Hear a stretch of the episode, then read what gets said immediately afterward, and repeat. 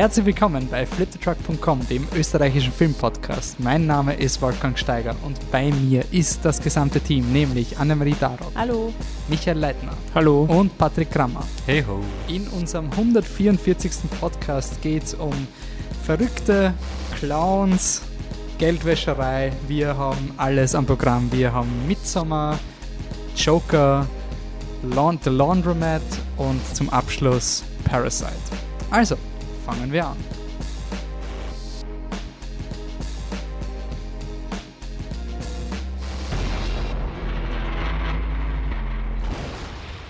So, wir sind da. Das Slash Film Festival ist vorbei. Die Biennale ist kurz vor der Tür. Also wir haben jetzt einen kurzen Podcast, wo wir noch einmal durchatmen können, ähm, paar Filme nachholen, die Highlights waren, die wir schon länger angekündigt haben, Filme, die gerade jetzt im Kino sind und ein bisschen Zeit auf euer Feedback einzugehen. Ähm, ja, gleich mal vorweg, Biennale startet und der Podcast kommt auch rechtzeitig raus. Also ihr solltet spätestens am Eröffnungstag der Biennale ist der Podcast da und äh, notiert euch schon mal, 9.11. gibt es einen Live-Podcast im Sperlhof wieder gemeinsam. Seid ihr alle eingeladen, könnt vorbeikommen, mit uns podcasten, äh, mit uns über die Biennale sprechen, wie cool war es, was waren die Highlights, wie wirkt sich die Biennale auf die Oscarsaison natürlich aus, also was wir da gesehen haben, äh, ist immer wieder witzig. Es wird wieder eine Truckies-Verleihung geben, wie bei jedem Live-Podcast und natürlich unser Biennale äh, Haus- und Hofberichterstatter Michael Leitner wird euch die ganze Biennale über versorgen mit Content. Michi, worauf kann man sich hypen bei der Biennale oder wo bist du meistens also, in der, bei der Biennale? Ich werde irrsinnig leicht zu finden sein, ähm, indem man einfach ins Gartenbaukino geht ich meine, man muss, sich, man muss mich erkennen. Man muss wissen, wie ich ausschaue, sonst, sonst ist es schwierig. Ähm, aber ansonsten einfach am Abend ins Gartenbaukino und dann ist die Wahrscheinlichkeit, dass ich da sitze, irgendwo in der Mitte hoffentlich. Na eben, Michi, wenn du auf der Seite sitzen würdest, wo du weißt, dass die besten Sitze des Saales sind, dann wäre es viel leichter, dich zu finden. Vielleicht bist du im kleinen Hoodie, wo Flip the Truck hinten und ja. vorne drauf steht. Ich, ich, wir haben noch einen Flip the Truck Pulli von einer alten Oscarverleihung. Ja, siehst du? Na bitte. ähm, okay, ja. Oder ein Hut. Ein Flip the Truck Hut. Also ich werde einmal einen, einmal mit Flip the Truck Pulli im Gartenmarkino sitzen und wer mich da sieht, der bekommt ein original signiertes Presseheft von irgendeinem. Wir haben sicherlich noch eins herumliegen. Ähm, ja, ist nur so ein Insider für die alten Fans, äh, die schon länger dabei sind. Fünf, fünf Zimmer, Küche, Sarg, oder? Ja, das Presseheft. Ähm, ja, was, was sind so meine Highlights? Also am meisten freue ich mich sicherlich ähm, auf den, das Lady of a Portrait Portrait of a Lady on Fire, ähm, den französischen Titel spare ich mal, das ist der neue Film von Céline Sciamma. Meiner Meinung nach muss man sonst nicht mehr wissen. Das ist die ähm, Dame, die hinter Bonte Phil steckt, hinter Tomboy oder auch hinter dem Drehbuch von äh, Mein, Leben als mein Leben als Zucchini äh, und eine meiner absoluten Lieblingsfilmemacherinnen überhaupt. In dem Film geht es einfach um im Endeffekt eine Frau, die eine andere Frau malt und dann reden sie. Ich habe es versucht, meinen Eltern zu verkaufen, ob sie mit, mitkommen wollen. Ja, also da reden sie halt miteinander. Also die eine Frau wird am nächsten Tag heiraten und die andere malt sie und dann, dann reden sie miteinander. Und aus irgendeinem Grund wollen sie nicht mitkommen. Aber ähm, redet nicht eine von den Frauen? Weil es ein Portrait of a Lady on Fire ist. Ich weiß es nicht. Ich habe irgendein Bild auf Instagram gepostet. Ja, ich war auf Instagram, wo es auf Feuer unter einer Frau ist. Kann, kann gut sein. Ich, ich habe den Film googelt und geteilt. Und ja, ich war voll ich habe gedacht, sie brennt die ganze Zeit und die andere steht da und sagt, ruhig halten. Ich glaube, dass es eher Symbolik ist, aber ich habe mich sehr, sehr wenig mit dem Film beschäftigt. Ich glaube, ich mein Leben als Zucchini geht es auch nicht um Zucchinis. Ich bin mir nicht ganz sicher. ich ähm, versuche diesen Witz jetzt irgendwie ähm, wegzureden. Auf was ich mich noch freue, ist ähm, zum Beispiel Marriage Story von Noah Baumbeich, einer der ähm, Oscar-Favoriten. Wahrscheinlich dann eh nur ein, ein Mitläufer. Aber nur weil es sonst keinen gibt, oder? Oder hat er echt einen oh, oh, Pool? Es ist Zeit nein, für ein Biennale-Orakel. Oh, Jedes ja. Jahr zur Biennale gebe ich meine Oscar-Prediction ab. Ich habe derzeit eine 50% Trefferquote. Vor zwei Jahren habe ich gesagt, Shape of Water gewinnt Oscar Best Picture. Letztes Jahr habe ich gesagt, Roma. Dieses Jahr, ich sage es euch, Tarantino, Director und Picture wird leider passieren. You heard it here first. Okay, das wissen wir also schon. Ähm, für die, die trotzdem noch an das Unglaubliche, Unmögliche glauben, dass der Wolfi vielleicht falsch liegt. Ähm, wie gesagt, Marriage Story von Noah Baumbach, es, es schaut halt momentan, jetzt will ich nicht ins Oscar-Race abdriften, aber wahrscheinlich ist es eher Irishman versus Tarantino. Aber Marriage Story wird sicherlich hunderte Nominierungen kriegen und gut sein soll er auch. Also warum nicht, nicht anschauen. Ähm, und gegen Ende habe ich da auch noch relativ dick notiert ähm, Atlant Atlantik. Atlantik. Ähm, ein Film, den der Senegal heuer ins Oscar schickt, wenn ich mich nicht irre, und auch einer der Favoriten ist.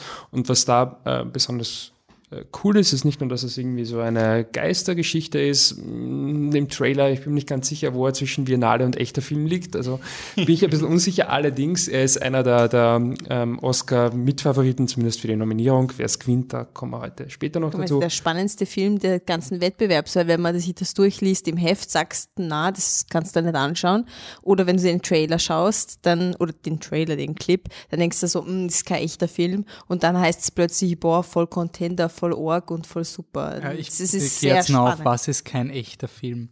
Also, also. Es gibt also, biennale Filme. Warum ist Oscar und Alles, was, was, in einem anderen Kino als Gartenbaukino auf der Biennale. Äh, nein, was heißt kein echter Film? Ähm, das ist natürlich eine, eine absolut inkorrekte Bezeichnung, die uns absolut disqualifiziert und wir sollten eigentlich sofort aufstehen und den, den, den Raum verlassen. Weiß ich eh, fühle mich eh schlecht, aber dennoch ist es so, dass auf der Biennale viele Filme schauen, die mich Laufen. je nach je nach Laune, je nach Stimmung entweder zum Einschlafen, zum Verlassen oder zum, zum Wutanfall bringen. Das ist, und aus dem spezifischen Grund, dass nichts passiert. Und damit meine ich nicht, es sind zwei Personen in einem Raum und sie reden die ganze Zeit nur. Damit meine ich, weiß ich nicht, man sieht einen Löffel mit Honig, wo der Honig runtertropft siebeneinhalb Minuten lang und dann gibt es einen Jemand Cut liest den Brief und vor. dann schmiert man das Brot 15 Minuten lang. Also es gab auch schon Filme ähm, auf der Biennale, also ich will es jetzt, ich, ich versuche das wertfrei zu, zu sagen, aber es gab, ich kann mich an einen spezifischen Film auf der Biennale erinnern, ich habe ihn nicht gesehen, aber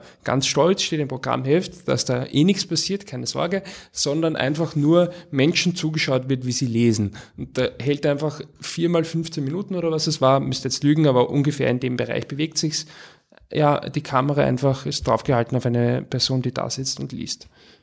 Das war's. Und ähm, solche Filme gibt es doch immer mal wieder bei der Biennale.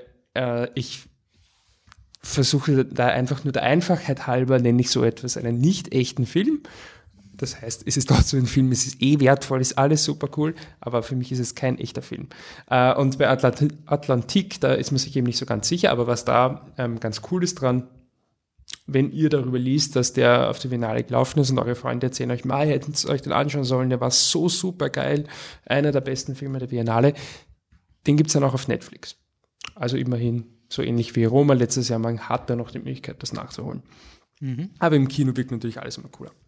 Äh, was mich auch freut, vielleicht eins noch, ähm, die ähm, Premiere vom neuen Jessica Hausner Film Little Joe. Ähm, bin mir noch nicht ganz sicher, wie, wie unterhaltsam der wirklich wird. Der Plot klingt jedenfalls nett. Sie züchten eine Pflanze, die äh, Menschen glücklich machen soll, aber irgendwie gibt es dann doch einen Gendefekt in, oder einen Defekt in der Pflanze und läuft dann alles nicht ganz so gut. Könnte mir vorstellen, dass es nicht ganz so spannend ist, wie es jetzt klingt, aber Jessica Hausner, coole Regisseurin und auf den freue ich mich auf jeden Fall auch. Ist aber schon ausverkauft. aber kommt dann ins Votivkino ja, ja, und, kommt dann. andere Programmkinos. Okay. Es ist übrigens ähm, Stand jetzt, ähm, heute ist der 21. Oktober. Ja. Ähm, es ist sehr, sehr wenig ausverkauft. Also ähm, Marriage Story, glaube ich, aber sonst, das war es ziemlich. Na, der Hitler-Film, Jojo Rabbit? teilweise, ja, teilweise. Ähm, Lighthouse. Lighthouse. Ja, okay, die Filme, die den Wolf die. Filme, die ich kenne, also nicht die echten Biennale-Filme, die sind ausverkauft. Aber es gibt sehr viele Filme, von denen ich zumindest vermute, dass sie sehr zugänglich sind, im Gartenbaukino laufen, die noch verfügbar sind. Also ihr könnt euch noch absolut noch tief durchs Programm durchschauen und keine Angst haben, müsst keine Angst haben, oh, der ist sicher auch schon ausverkauft. Liest du es uns vor? Was denn? Das Programm der Biennale.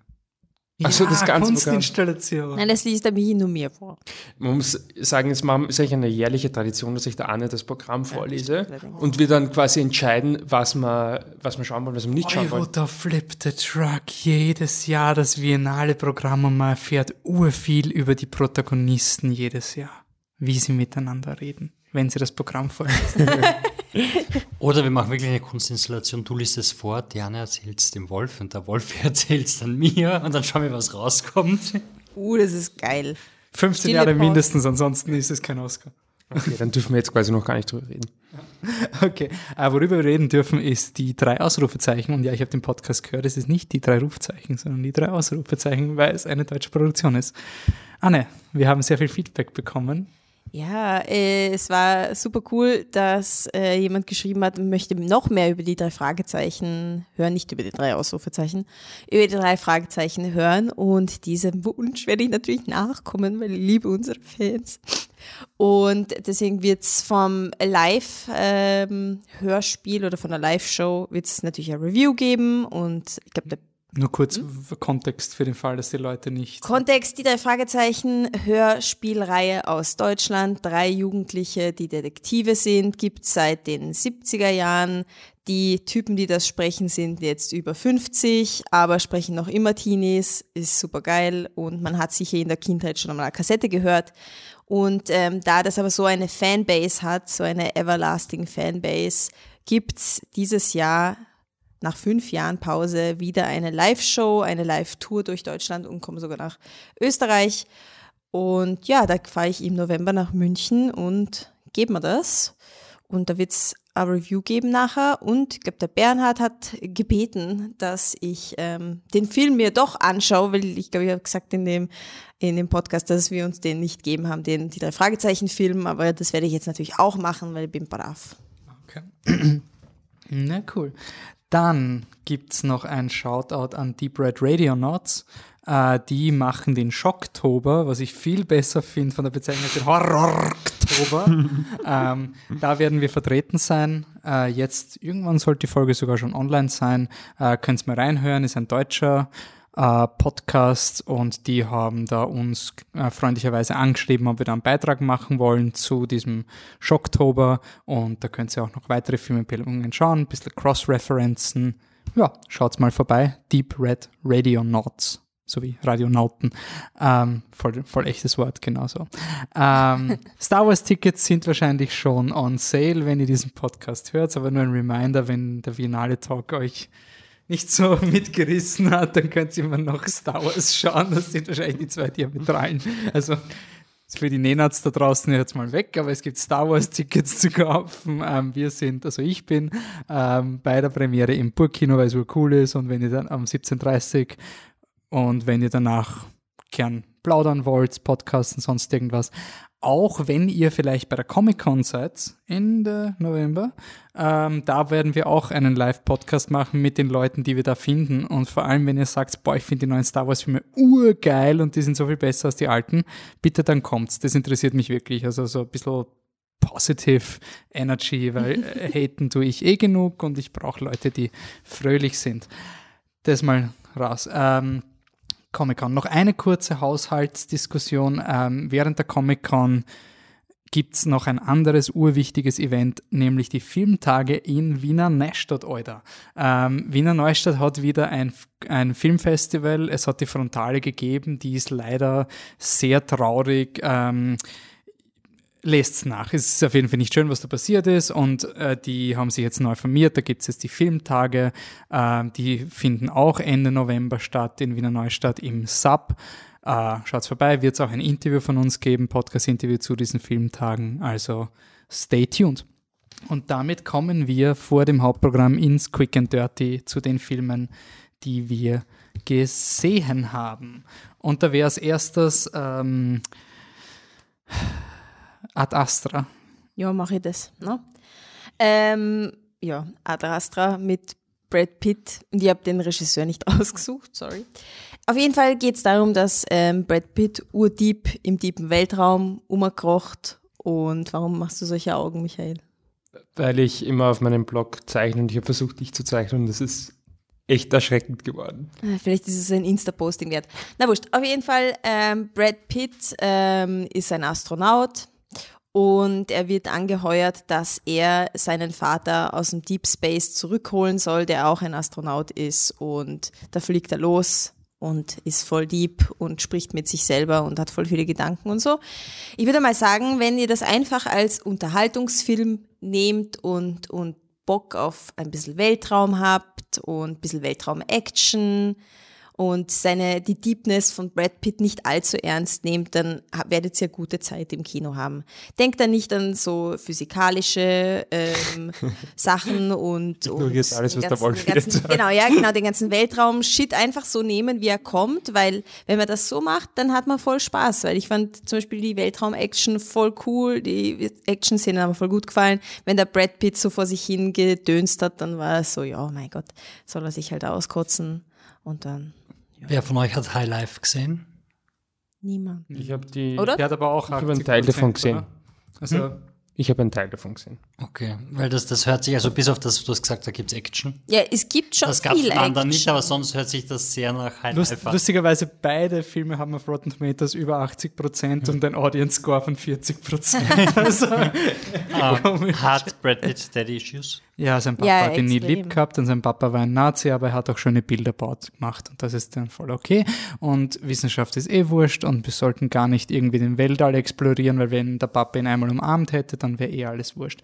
Also er hat die dümmsten Wissenschaftler seit Prometheus, er hat die nervigsten Voice-Over zu Deep Space seit Tree of Life.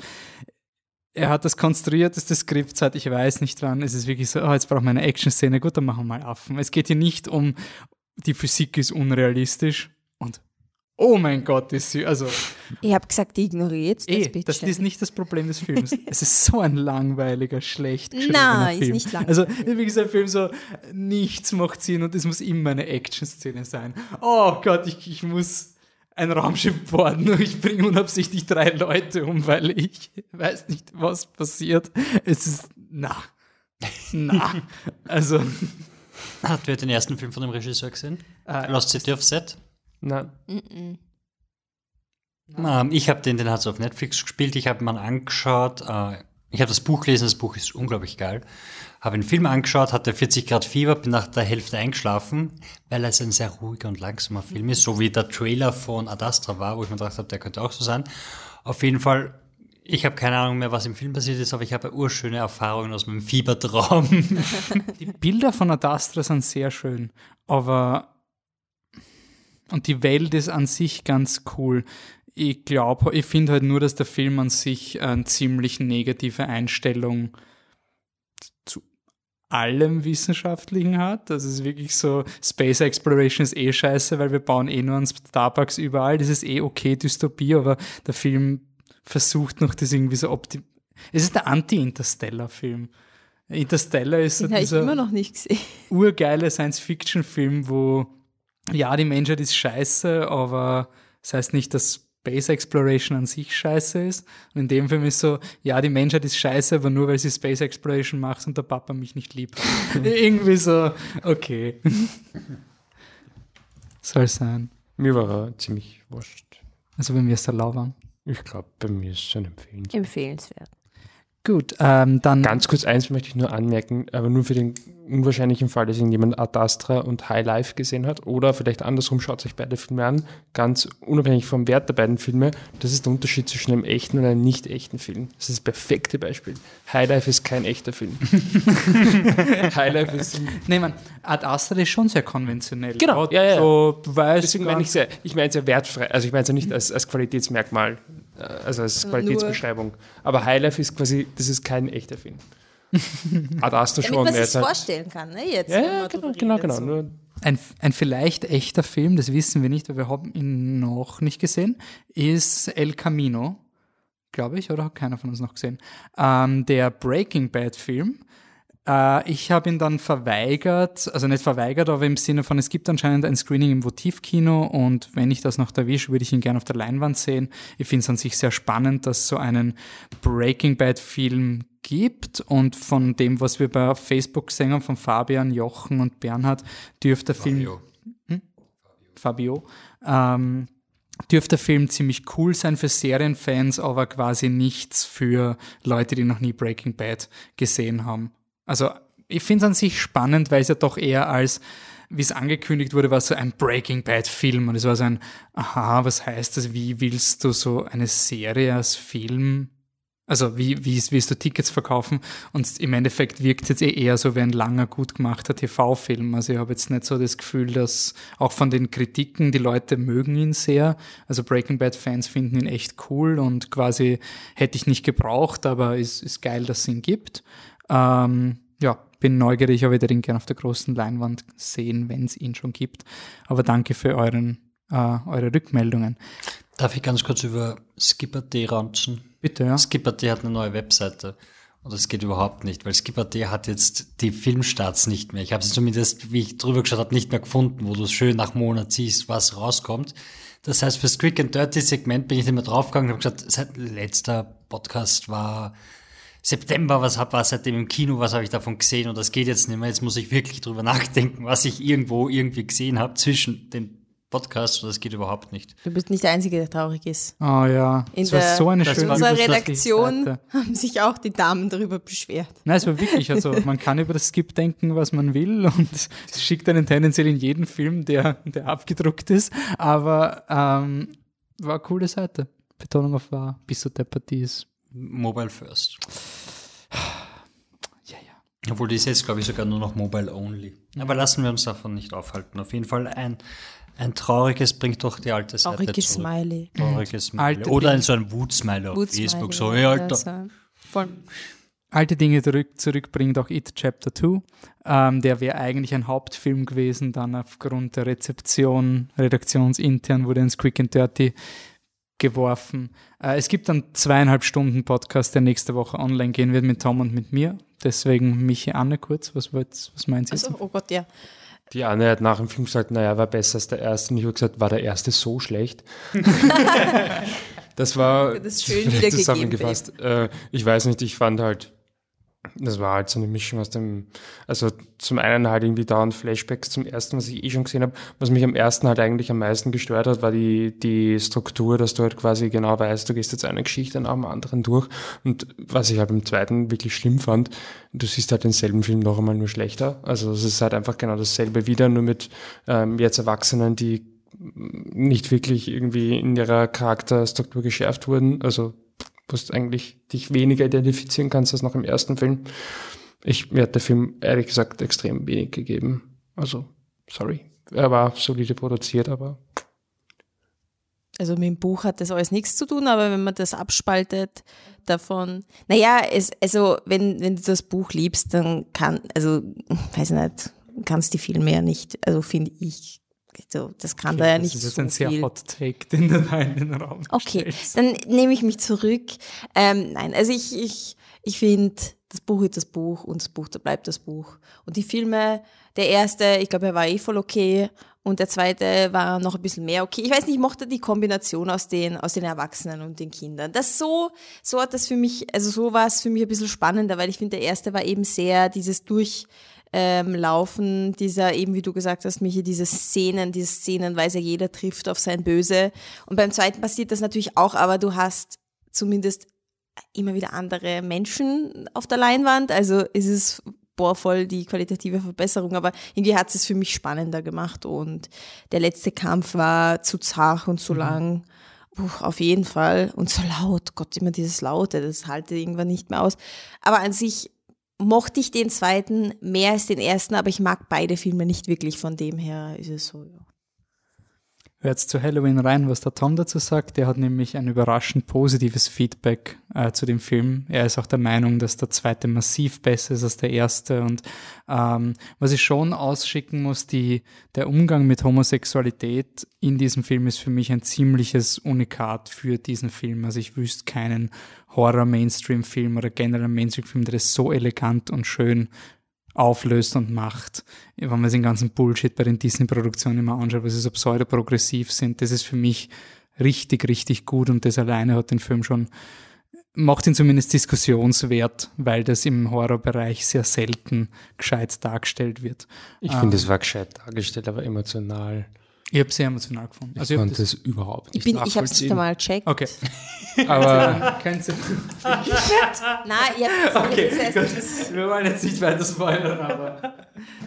Ich finde, das, das war eine wunderschöne auf, auf Aufzählung nicht? aller Möglichkeiten von, von, ich fand es sehr schön gemacht, ich fand es nicht emotional, hä? ich meine, ich weiß es, ja, aber so richtig checkt habe ich es nicht während dem Schauen. ich finde nicht, dass es im Film wahnsinnig gut rüberkommt, persönlich. Ich meine, er zeigt es dann am Ende, aber ich fand es so, ja, okay, meinetwegen. Aber vielleicht hat er mich einfach auch schon verloren gehabt zum Zeitpunkt. Passt. Äh, ein Film, der uns auf jeden Fall auch verloren hat, ist Terminator Dark Fate. Den haben wir nämlich noch nicht geschaut, aber ich will trotzdem eine Vorreview geben. Ähm, also es ist, er ist besser als Terminator Genesis. ähm, er ist beste Terminator seit Terminator 2. Wie jeder Terminator seit Terminator 2. Nein, ich weiß es nicht. Also ich mag Terminator 4, aber das heißt nichts. Ähm, er ist genau das gleiche wie Terminator 1, nur dieses Mal ist voll der Twist, dass es nicht darum geht, dass sie also dass die neue Sarah Connor ist nicht die Mutter, sondern sie ist voll die eigentliche Retterin, das ist voll so progressiv, weil es nicht mehr nur ums Werfen geht und so. Wahnsinn. Urcool. Das war's. Der So, Film. nein, ich sag dir jetzt was dazu. Du glaubst wirklich, dass er- Nein, ich sag dir jetzt was. Also als Frau, wie ihr alle wisst, bin ich ja Frau, habe ich, fühle ich mich oft von, von Actionfilmen, habe mich nicht immer angesprochen gefühlt. Ist einfach nicht auch nicht mein Genre, obwohl ich, äh, obwohl ich Action und so kranken Scheiß schon mag, aber so diese klassischen Actionfilme. Wenn ich mir den Trailer anschaue, denke ich mir, ja, passt schon. Aber bei dem, den Trailer ein, zweimal gesehen, nicht weil ich ihn mir extra angeschaut hätte oder so, habe den Film ja nicht einmal auf dem Radar gehabt, aber jetzt habe ich die Trailer gesehen und es ist schon echt ein anderes Gefühl, einmal starke, harte Frauen zu sehen, die genauso kämpfen wie Männer in Actionfilmen. Ich sag nicht, dass der Film dadurch besser ist oder irgendwas. Ich sag nur, dass es in mir ein unerkannt, ungekanntes Gefühl ausgelöst hat, nämlich, boah, das schaut cool aus. Das schaut cool aus, ich möchte mir das anschauen, obwohl die Story wahrscheinlich nicht, also obwohl ich mir denke, es wird jetzt vielleicht nicht der beste Film der Welt sein, aber es schaut urcool aus. Die Frauen finde ich so cool. Ich bin so, boah, ja, Frauenpower. Das ist geil. Das ist mal geil. Sowas kenne ich nicht. Das ist super. Aber es ist das gleiche wie Halloween. Hast du Halloween gesehen, den neuen? Oder? Nein. Okay. Weil das waren ja diese zwei Filme, die jetzt quasi diese Reboots waren mit den Ja. taffen alten. Ich, ich würde das komplett weg, wegmachen von, von was ist das für ein Franchise, was ist das für ein Film. Ich meine einfach Ja. nur vom Gefühl, dass ich mich nicht angesprochen fühle von den harten, kämpfenden Männern, aber jetzt schaue ich zweimal den Trailer für diesen Actionfilm und denke mal, einfach, es ist emotional, es ist nicht nur im Kopf, denke mal, boah, das ist schon cool, das ist urcool und die Frauen, boah, sind so cool und ich wäre auch gern so cool. Das, das kenne kenn ich nicht, kenne ich nicht. Mädels, wenn ihr zuhört, sagt mir, ob das ein Blödsinn ist oder Hast ob ihr das auch. du, äh, den neuen Drängel für Charlie Thriller gesehen? Nein, hab ich nicht. Okay. Der Suicide Squad, äh, nicht Suicide Der Squad, of sondern. Harley Quinn-Film, der schaut auch geil. Der schaut aber richtig cool aus. Da habe ich echt Angst, dass ich mich überhype. Nein, ich glaube, bei dem haben sie einfach checkt, so, hey, wir machen das, was wir im Trailer zu Suicide Squad gemacht haben, jetzt auch als Film und dann passt es zusammen und dann Ja. bekommen die Leute das, was sie wollen. Und James Gunn darf dann machen, was er will bei Suicide Squad 2. Aber ja, also ich habe nur bei Terminator einfach so Angst. Es schaut halt wirklich so aus wie eben wie Star Wars. Wir machen den gleichen Film nochmal, nur jetzt ist die Sarah Connor der alte Terminator quasi und wir spielen den gleichen Film durch. Deswegen Darüber spreche ich gar nicht. Ich meine nur dieses, dieses emotionale Repräsentationsdings, dass es dich wirklich erreicht einmal. Mhm. Weil sonst erreichen mich, also ja, vor allem, es sind ja auch drei Frauen in diesem Trailer. Ja, ja, also nicht ja. nur eine Ja. Token Badass Frau, Genau. sondern du hast irgendwie die Terminatrix, du hast die Haupt, die ist Linda Hamilton und die neue Linda Hamilton. Okay, passt. Dann sind wir aus dem Quick and Dirty raus und wir kommen zu unserem ersten Film, wenn ich das richtig am Programm Ich habe. Es ist nicht Joker, sondern Midsommar. Ich hätte eigentlich gerne noch gesagt, dass Gloria einer der besten Filme des Jahres ist, aber wir können gerne. Achso, ich habe den nicht aufgeschrieben gehabt. Okay, Ja. warte, sorry, sorry. Nein, nein, ist nicht so schlimm. Ähm, Gloria ist der neue Film von äh, Sebastian Lelo, der hat auch ähm, Perfect Woman gemacht. Äh, und ich, ich möchte den aber gar nicht abschließend bewerten, weil er ist ein Remake von seinem eigenen Film, also von einem alten Film von ihm, der auch Gloria heißt. Und ich habe den alten Film noch nicht gesehen. Alles, was ich bis jetzt gelesen habe, war quasi du kannst beide sehen, beide funktionieren eigenständig und so weiter. Aber das abschließende Urteil will ich mir da ersparen. Aber wenn man erst nicht gesehen hat oder das Original nicht gesehen hat, der ist sehr, sehr, sehr gut und das solltet ihr auf jeden Fall nachholen, auch wenn ich nicht drüber reden darf. Nein, den werden wir vielleicht so ähnlich wie mit 90s in einem späteren Podcast mal. Ähm, und Julian Moore ist absolut großartig. Ähm, leider spielt Renée Selweger Julie Garland und deswegen gibt es heuer kein Oscar-Race, aber... Ist wirklich schon so entschieden? Ja, Julie, okay. aber, in, in, aber in, einer, in, einem alternativen Universum wäre ähm, Julian Moore haushoch Favoritin, weil sie absolut fantastisch ist. Der Film ist sehr, sehr, sehr, sehr gut. Unbedingt anschauen. Aber jetzt kann ich gerne über Midsommar reden. Ähm, äh, Midsommar ist der neue Film von Ari Aster, der hat auch einen Film gemacht, der ähm, meiner oder unserer Meinung nach sehr, sehr, sehr gut ist, nämlich Hereditary. Overrated. Äh, ihr mögt, viele Leute mögen einen Horrorfilm, deswegen mag ich ihn nicht. Und er hat auch, er hat auch beim, äh, versuche immer nur die Film-Twitter-Ambienz zu erzeugen. Ari Aster ist, irritierend, ja. Ari Aster ist äh, Schwede und er hat auch äh, bei Midsommar wieder das äh, Regie und Drehbuch übernommen. Und ich habe ähm, vorhin kurz die Hintergrundgeschichte dieses Films gelesen, ist eigentlich ganz, äh, ganz witzig. Sie wollten eigentlich, dass, äh, also sind an ihn herangetreten, er soll bitte einen Slasher-Film in, äh, produzieren, der in Schweden ähm, angesiedelt ist und irgendwie hat er sich da nicht so wahnsinnig identifizieren können mit der Geschichte. Dann hat er eine sehr, sehr schmerzhafte Trennung hinter sich gebracht und die hat ihn dann dazu inspiriert, das Drehbuch halt quasi ähm, zu schreiben und halt das halt ähm, seinen ganz eigenen Spin zu geben.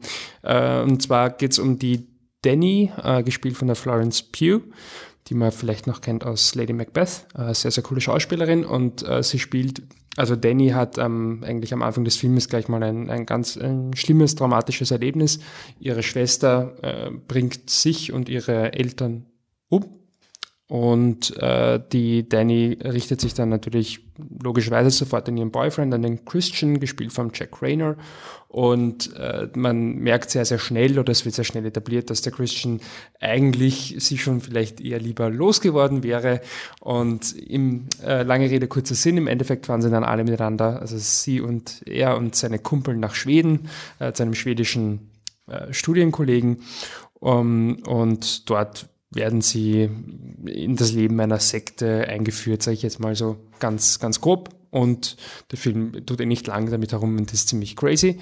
Es gibt einen Clip, äh, da wird ähm, kurz ein grundlegendes Konzept äh, dieser Sekte erklärt, das mit Alter zu tun hat.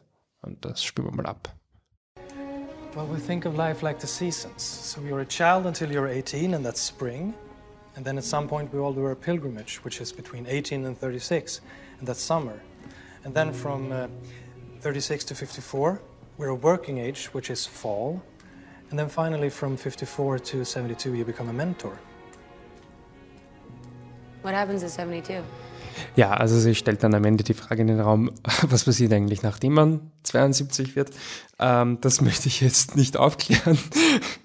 ähm, aber nur so viel sei verraten, wie ähm, vieles in dem Film ist es relativ äh, verrückt, um es mal, wie gesagt, vorsichtig zu formulieren. Äh, und man kann auch, ohne jetzt wir sind nicht zu viel spoilern, aber was ich vorhin eingehend äh, gesagt habe, dass es eben die Grundidee war, quasi ein Slasher-Film in Schweden. Es ist kein Slasher-Film, der in Schweden spielt, das würde man so nicht, nicht benennen, aber wenn man es weiß, sage ich einmal, dann erkennt man schon auch so ähm, die, die groben Umrisse äh, dieser Idee.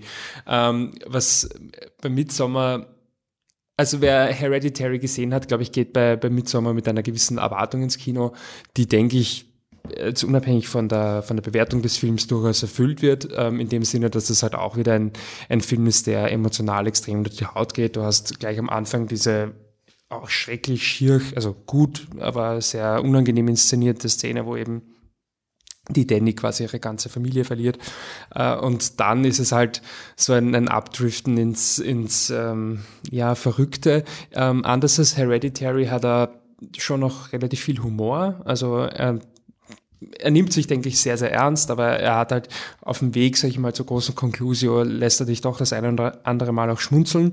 Ähm, aber wie gesagt, der fährt dann relativ schnell eigentlich, finde ich, und es hat mich durchaus überrascht beim Schauen, wie schnell er eigentlich ins Verrückte abdriftet. Also der Film dauert über zwei Stunden, zweieinhalb, zweieinhalb Stunden. Äh, ich glaube, es gibt ja sogar noch eine noch längere oh, Version. Ja, es gibt einen dreieinhalb Stunden Director's Cut. Warum? Weiß ich nicht. Gut, müssen wir schauen, um das bewerten zu können. Ähm, aber ähm, ich habe mir eigentlich gedacht, dass es quasi so ein langsames, langsames Verlaufen ins eher verrückte Rennen. Nicht unbedingt. Also ähm, ich sage mal, dass was passiert, wenn man 72 ist, wird relativ bald aufgeklärt und ab dann ist es eigentlich vorbei mit der Normalität. Ähm, fand ihn auch an sich jetzt ähm, und dass man jetzt vielleicht zu viel über die noch über die Interpretation reden, die glaube ich nicht nicht so ganz einfach ist bei dem Film. Ähm, fand ihn prinzipiell auch sehr, sehr gut, dass ich ihn geschaut habe. Also er hat mich wirklich äh, von Anfang an gehabt, ähm, bis, bis zum Ende durch. Sicherlich kann man irgendwie streiten, ist er zu lang. Ich glaube, das, das könnte man schon diskutieren. Aber prinzipiell fühlt er sich während dem Schauen, fühlt sich immer lang an, aber er fühlt sich nicht so an, dass du sagst, okay, warum sehe ich das jetzt und das musst du ausschneiden und was auch immer. Das, das ist höchstens dann in der, in der Nachbetrachtung. Muss allerdings gestehen, dass ich seit man den Film, haben wir damals im Sommerkino geschaut, zu viert, ähm, nicht wahnsinnig oft an den Film gedacht habe. Ich weiß nicht, wie es euch ähm, gang, äh, ging. Ähm, er ist si sicherlich technisch auf einem ähnlichen Niveau wie Hereditary. Ähm, bei Hereditary habe ich weniger damit gerechnet, dass er so hochwertig produziert ist, ähm, aber er ist prinzipiell denke ich, auf einem ähnlichen technischen Niveau. Gerade wie schon erwähnt, diese erste Szene ist wahnsinnig gut ähm, inszeniert. Aber er hat mich emotional jetzt nicht so lang begleitet. Vielleicht ist es auch, weil er in seiner Aussage viel verworrener ist oder in seiner Bedeutung viel verworrener ist als, als Hereditary. Klar, der hat auch viele Schichten, aber da kannst du immer noch relativ, also das ist emotional immer sehr klar nachvollziehbar. Bei Midsommar weiß man nicht so genau, geht es um eine Frau, die jetzt quasi ihre, ihre Familie verloren hat und in einer Krise steckt oder geht es doch eher um eine Beziehungskrise oder beides auf einmal. Also vielleicht ist das der Grund, warum er mich jetzt emotional nicht so verfolgt hat wie Hereditary. Ähm, Obwohl das natürlich auch ein ziemlicher Anspruch ist, oder? Also ja, Hereditary, ja, ja, ja, war ja dieser einfach, einfach ein Schockmoment als, als Kinoerfahrung. Also den hat man ja, der ist ja wirklich da mit dem Zug daherkommen und durch dich durch und du halt da gestanden und hast mir gewusst, was mit dir passiert ist. Und hast dich erst aufglauben müssen, dass der zweite Film das nicht mehr so hinkriegt, ist auch irgendwie logisch. Vor allem, wenn er sich dem, glaube ich, auch selber bewusst war und deshalb schon sehr auch abgegangen ist von Hereditary. Also ich, ich habe nicht das Gefühl, dass er, also er wollte nicht das, denselben Effekt nochmal erzielen, sondern hat ein anderes Ziel. Äh, ich finde es schade, dass es einfach keinen König, äh, Dämonenkönig gibt, der, der aufersteht und weitermacht, wo es ist. Also es ist ein, ein, ein menschlicher Horror, der da ist, kein übernatürlicher. Ähm, ja, ich, ich habe den auch super gefunden und genau das, was du gesagt hast, also die Anfangssequenz, dass das Trauma, das den Film startet, ganz stark inszeniert und du merkst einfach sofort, wie, wie hinüber diese Beziehung in Wirklichkeit ist und dann gibt's einfach diese, diese, die Sequenzen in dem Film, wo da einfach wirklich so dieses, das gibt's ja nicht. Also, nachdem man erfahrt, was mit dem 72-Jährigen passiert, also ich würde sagen, wir, wir lassen das einmal noch kurz offen und wenn dann jeder was gesagt hat, kann man das auch spoilern. Aber dann ist wirklich, wo, wo sie halt dasteht, ein, ein, ein schockierendes Erlebnis erlebt hat und es quasi ein neues erlebt hat und der Freund steht daneben und sagt so, ja nein, es ist unglaublich schlimm, was gerade passiert ist und dann dreht sich um, wie ist das eigentlich mit Inzest hier? Und dann denkst du so, what the fuck geht mit dir? Und äh, also ich finde auch, dass, dass der Humor in dem Film unglaublich gut platziert ist und, und fast perfekt funktioniert, weil er, weil er sich weil er die, die Situation irgendwie aufbricht, ohne den Film zu verwässern. Also der Film ist immer, immer, immer ernst und von der Aussage her auch. Und du hast auch nie das Gefühl, dass, dass die aus dieser Situation jetzt wieder rauskommen. Also genauso wie bei Hereditary ist es einfach so, wir sehen jetzt einfach so lange zu, bis jedes Schicksal quasi besiegelt ist, weil es gibt keinen Weg, wie die da wieder rauskommen. Und trotzdem hast du so Sequenzen, wo das Dorf vorgestellt wird und dann stehen sie halt davor und sagen, okay, gehen wir essen. Und einer sagt so, will uns wirklich niemand erklären, was der Bär hier macht? Und dann schwenkt die Kamera rüber und da sitzt einfach ein Bär in einem Käfig. Und solche Sachen waren unglaublich lustig. ähm, ich musste nachdenken jetzt die ganze Zeit währenddessen. Ich weiß auch, dass ich, äh, ich habe auch nicht mehr dran gedacht an den Film was irgendwie voll schade ist, weil jetzt, wo ich drüber nachdenke, ist eigentlich geil. So irgendwie arg, dass, wie das aus einem Kopf rausgehen kann. Eigentlich so ein gutes Erlebnis, eigentlich, ein gutes Erlebnis. Ein aufregendes, spannendes. Ich weiß. She was, ja, genau, so, also wie man das so vergessen kann, weil an Hereditary, da gibt es so viele Szenen, die, an die ich mich einfach so erinnere, so halt, wie man sich im Alltag an Dinge halt erinnert. Und äh, beim Midsommar ist mir jetzt erst wieder eingefallen, als wir mit Michi letztens im Kino war, wo ein Plakat davon hing, ist mir eingefallen, dass, es, dass ich das gesehen habe. Das ist ja wie fast gelöscht von der Festplatte. Ähm, ich weiß noch, dass man, glaube ich, danach, also so richtig geil irgendwie rauszukommen. Du bist so richtig angefühlt mit diesem, mit diesem Wahnsinn, den ich auch sehr gerne mag und wo man oft dann zu wenig ist fast schon. Also vor allem bei anderen Horrorfilmen, wo, wo, wo sie einfach nicht bis zum letzten Schritt gehen und Ari Aster geht einfach noch 20 Schritte drüber hinaus, so dass du halt dann angefüllt bist mit diesem Wahnsinn. Wo es mir aber, glaube ich, danach, ich, ich kann mich erinnern, dass, man, dass ich ziemlich trau fertig, traurig war also so emotional komplett hinüber. Und ich glaube, das war der Film, der, der, mich so, der mich so hingerichtet hat. Ich glaube, ich habe sogar geweint oder so irgendwann aus dem Nichts. Ja, das, also es hat schon eine Wirkung auf dich, geht schon unter die Haut.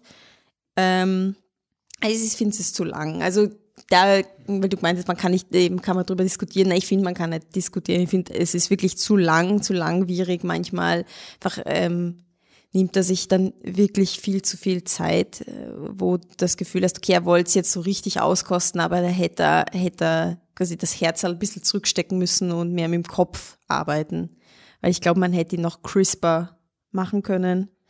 Und ich finde einfach, dass dieser Horror auch gegen Ende, eben dadurch, dass es so langwierig und so langsam ist, bist du irgendwie so reizüberflutet mit Negativität, dass, dass am Ende bist du so abgestumpft. Also es ist so, du siehst dann das alles und am Ende war ich komplett abgestumpft schon, auf, auf eine, also so ganz passiv abgestumpft.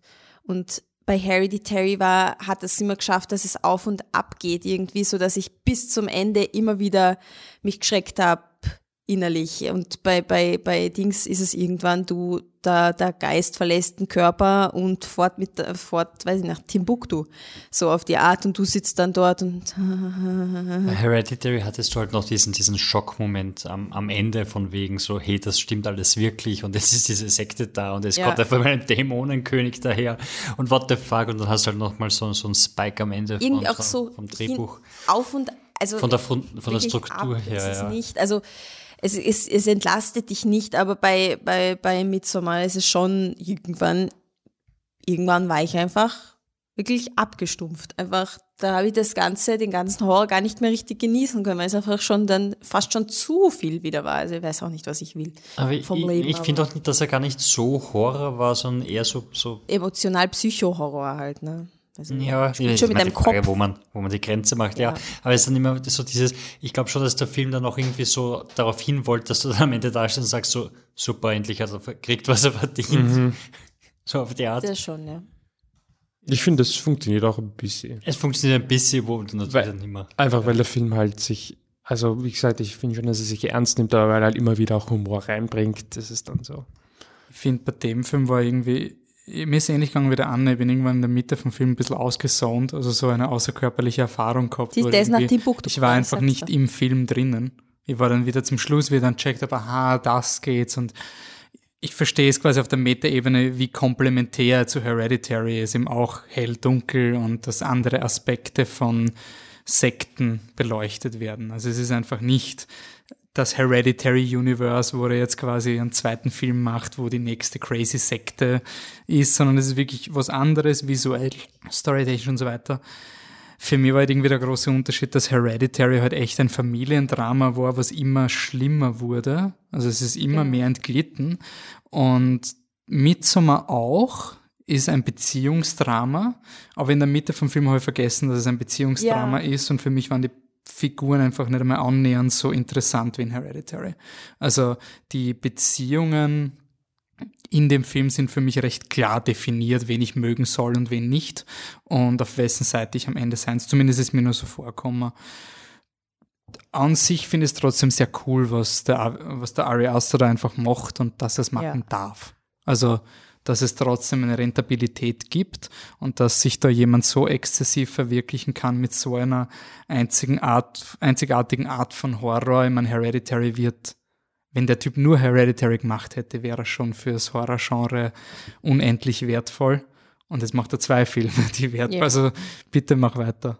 Also ich bin halt nicht am Hype-Train, aber Wissen wir, wie der, war der erfolgreich? Nein. Wissen wir das? also nicht wirklich erfolgreich im Vergleich. Er hat die Hälfte von Hereditary weltweit eingespielt. Also das, ich glaube aber auch, dass er weniger leicht das Mund, also ich, ich mir kommt es vor, als könnte ich Hereditary leichter empfehlen als Midsommar. Also bei Midsommar muss ich halt Urfe vorausschicken, worauf man sich einlassen soll. Bei Hereditary kann ich schon sagen, das ist ein urorges Familiendrama mit Psycho-Horror-Elementen. Das ist eigentlich, finde ich, schon ein recht konkreter Hook. Und bei Midsommar war's, also ich finde, Midsommar ist von der Geschichte her viel absurder als Hereditary. Also diese ganze Sekten-Setting ist so absurd und er geht über, er hat am Anfang die ersten 20 Minuten sehr cooles Drama mit diesem, der Freund will sich eigentlich von ihr trennen, aber er ist charakterlos und so weiter. Und danach waren für mich die Konflikte relativ uninteressant. Also wer da wem sein Dissertationsthema fladert. Ja, das stimmt. Das ich war halt für ja. mich, also das waren halt, ja, sie sind alle Scumbags, es war für mich so ein Tarantino-Effekt. Also es sind alles so Karikaturen, die sich gegenseitig reinscheißen und der Punkt ist, dass diese Leute verdienen. Ich, war, ich bin mir nicht, nicht sicher, ob der Film sagt, sie verdienen Nein, aber also ich finde auch nicht, dass alle Scumbags sind. Also du hast halt den. na, aber es gibt Figuren, die dann auch bestraft werden, die dezidierte Scumbags sind. Also der Freund von ihr verliert schon an Komplexität mit fortlaufendem Film. Man Ja, könnte weil- dann sagen, er ist eine arme Sau irgendwann. Aber er, er, bis zu dem Punkt, wo er eine arme Sau wird, hat er eigentlich nur Scheiße baut. Und wenn er dann unter Drogen gesetzt wird und zu Dingen gezwungen wird, hast du als Publikum nicht mehr das ultimative Mitleid quasi mit ihm. Ja, aber ich weiß ja nicht, ob das nicht sogar der Punkt ist. Eh, aber für, ich finde es nicht interessant, das Punkt. Also ich finde, bei Hereditary denke ich halt an diese eine Szene, wo äh, das Kind, also wo sie schlafwandelt und dann sich anzündet, also quasi, wieso hast du mich, Mama, wieso hast du mich? Und dann flammt sie auf und ich denke mir, das passiert gerade wirklich und dann war es nur eine Traumsequenz und es ist kein Cop-Out in Hereditary und es war einfach so urintensiv und ich finde, den Film habe ich sehr distanzierter betrachtet. Ich auch. Ja, also, also ich glaube nicht, dass, also der Film ist auf jeden Fall nicht so intensiv wie Hereditary. Und deswegen finde ich 40 Minuten weg. Mhm. Also auf, auf eineinhalb Stunden runterkürzen. Dann, Ich weiß nicht, ich habe das schon sehr schön gefunden, dieses, dieses Leben und Mitgehen und da, da, da und dann. Also während dem Schauen hat es mich jetzt auch nicht so gestört.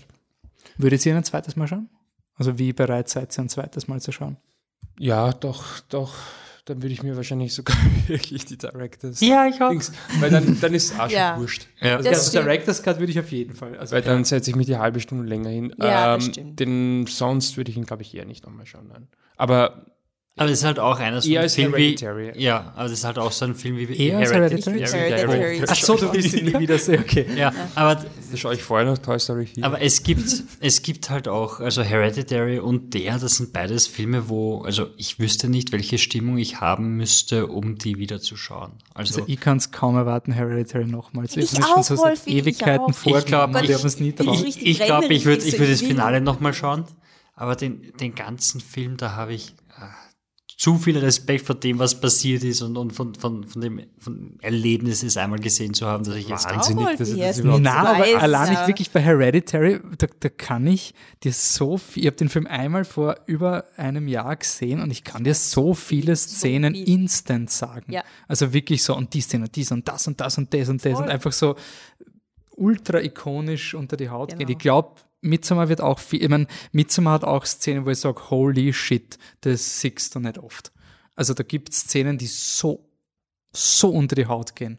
Also so involviert ein, ein, ein Sprung, der nicht so geht, wie man es erwartet. Und das, Ja, das die Anfang, der Anfangstod. aber ich finde, der? Anfang war mehr Hereditary als der Rest Ja, vom Film. genau, Ich genau. finde, der Anfang vom Film war fast schon False Advertisement. Weil er war, das war, das war so richtig Voll.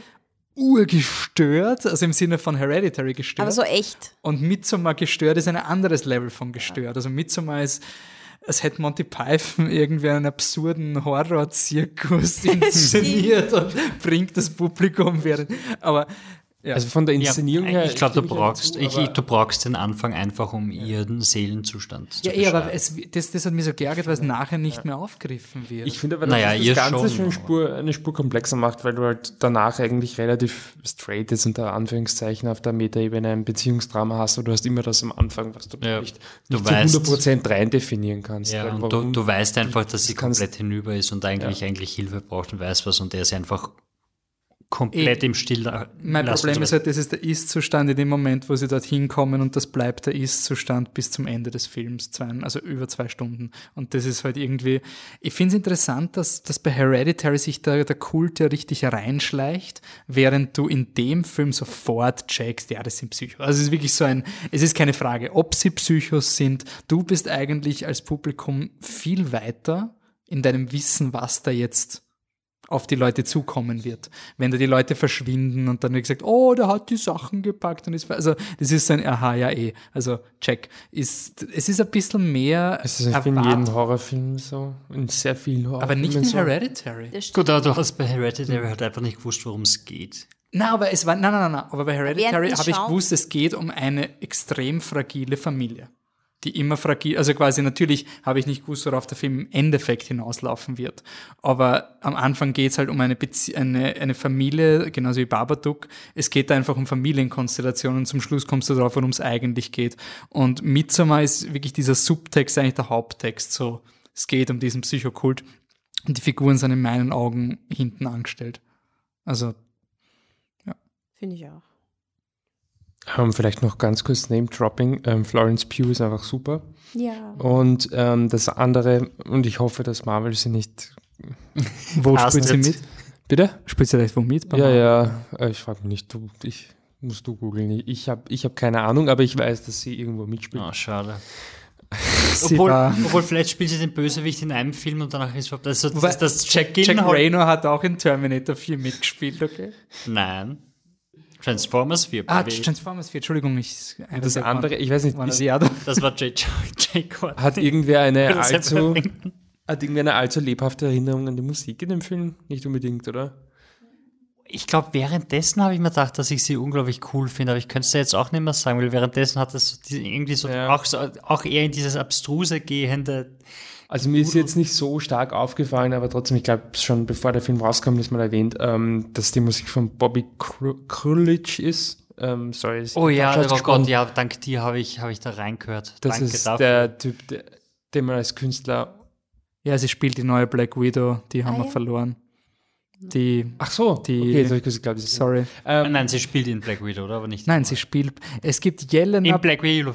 Nein, im Black Widow Film spielt sie Jelena Belova und das ist anscheinend die neue Black Widow, die noch weniger anhat. Also, die, Na, hat, die ist bauchfrei. Bauchfrei Black Aber Widow. die spielt doch in den 90ern, oder? Also, also.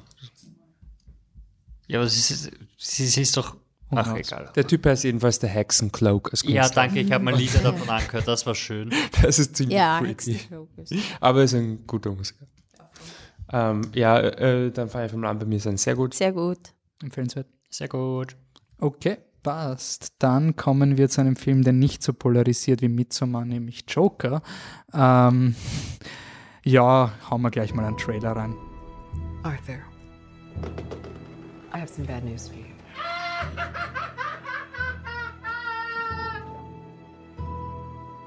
This is the last time we'll be meeting. You don't listen, do you? You just ask the same questions every week.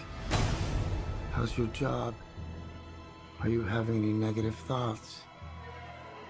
All I have are negative thoughts. Okay, was ihr da gerade gehört habt, war der Trailer zu Joker von Todd Phillips, dem Regisseur von Hangover und Hangover 2 und Hangover 3. Und ähm, jeder, der jetzt War sagt, Dogs. boah, War, War Dogs, jeder jetzt sagt quasi, der Joker war eh von Anfang an klar, dass der erfolgreich wird, das schaue ich mir an, wie vor drei Jahren gesagt worden ist. Scorsese macht nicht mehr Joker, stattdessen der Regisseur von Hangover. Da haben alle gesagt, 700 Millionen un, umgeschaut. umgeschaut. Ähm, es ist Bei ein Rated R ohne. Rated R Mit Mini-Budget. der Film wird, der mittlerweile, wenn der Podcast rauskommt, sollte er schon geschafft haben. Der hat mehr eingespielt als Hobbs and Shaw, Fast and the Furious. Also das mal außen vor hin. Ähm, Joaquin Phoenix äh, spielt äh, Arthur Fleck, einen einen, einen Clown, der gerne auch Stand, also so ein Clown for Hire für so Promotion-Zeug oder sowas im Gotham der 80er Jahre. Gotham City kennt sie ja, reidige Stadt, nicht wirklich tolle Zukunftsaussichten. Und ähm, er verliert seinen Job, er hat eine ähm, einen, einen, eine Condition, wie nennt man das auf Deutsch? Einen Eine Krankheit. Eine Krankheit, dass er unter Stress äh, zwanghaft lacht und ähm, hinzu kommt, er, will, er würde gern Comedian sein, ist aber in, irgendwie unlustig und hat kein Gespür für, für was Humor ist.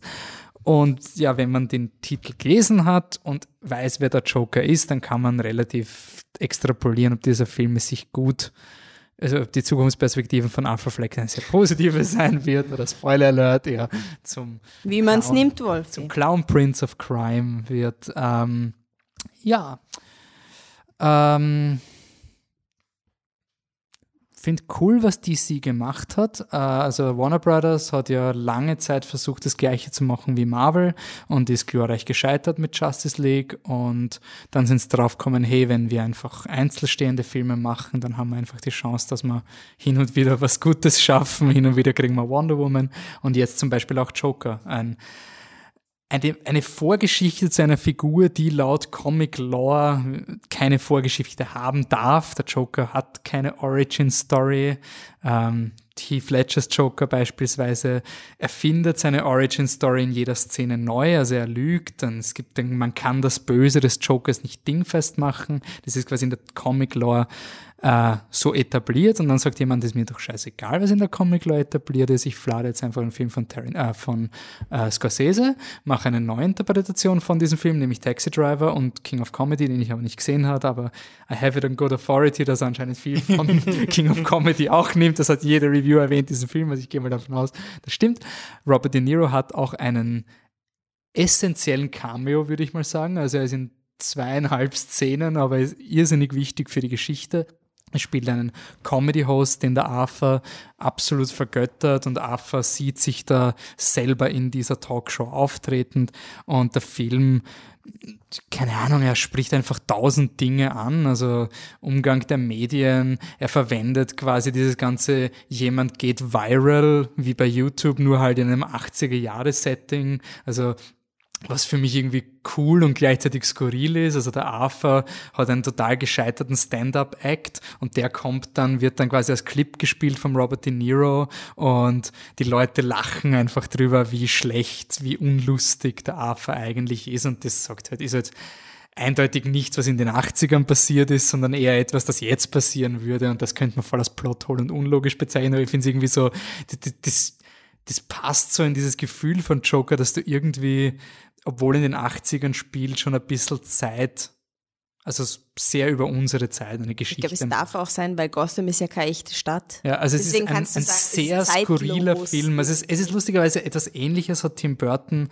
im 89er Batman schon gemacht. Er hat gesagt, er will uralte Autos und urneue Autos, damit man ja nicht in der Lage ist, Gotham zeitlich zu verorten. Und ich finde, das macht dieser Film halt auch durch diese modernen Themen. Also er spricht ja diese ganze Occupy-Bewegung an, etwas, das viral geht, Kürzungen der Sozialleistungen, die dazu führen, dass Leute wie der Arthur Fleck keine Betreuung mehr bekommen äh, Leute wie der Thomas Wayne, also der Vater von Batman, der es gern Bürgermeister werden will, sich aber politisch vielleicht richtige Statements sagt, aber auf eine Art zu den Leuten redet, die einfach furchtbar ist und du sagst, hey, bitte, das ist schön, wenn du gute Sachen verfolgst, aber so wie du umgehst, ist es einfach unhaltbar.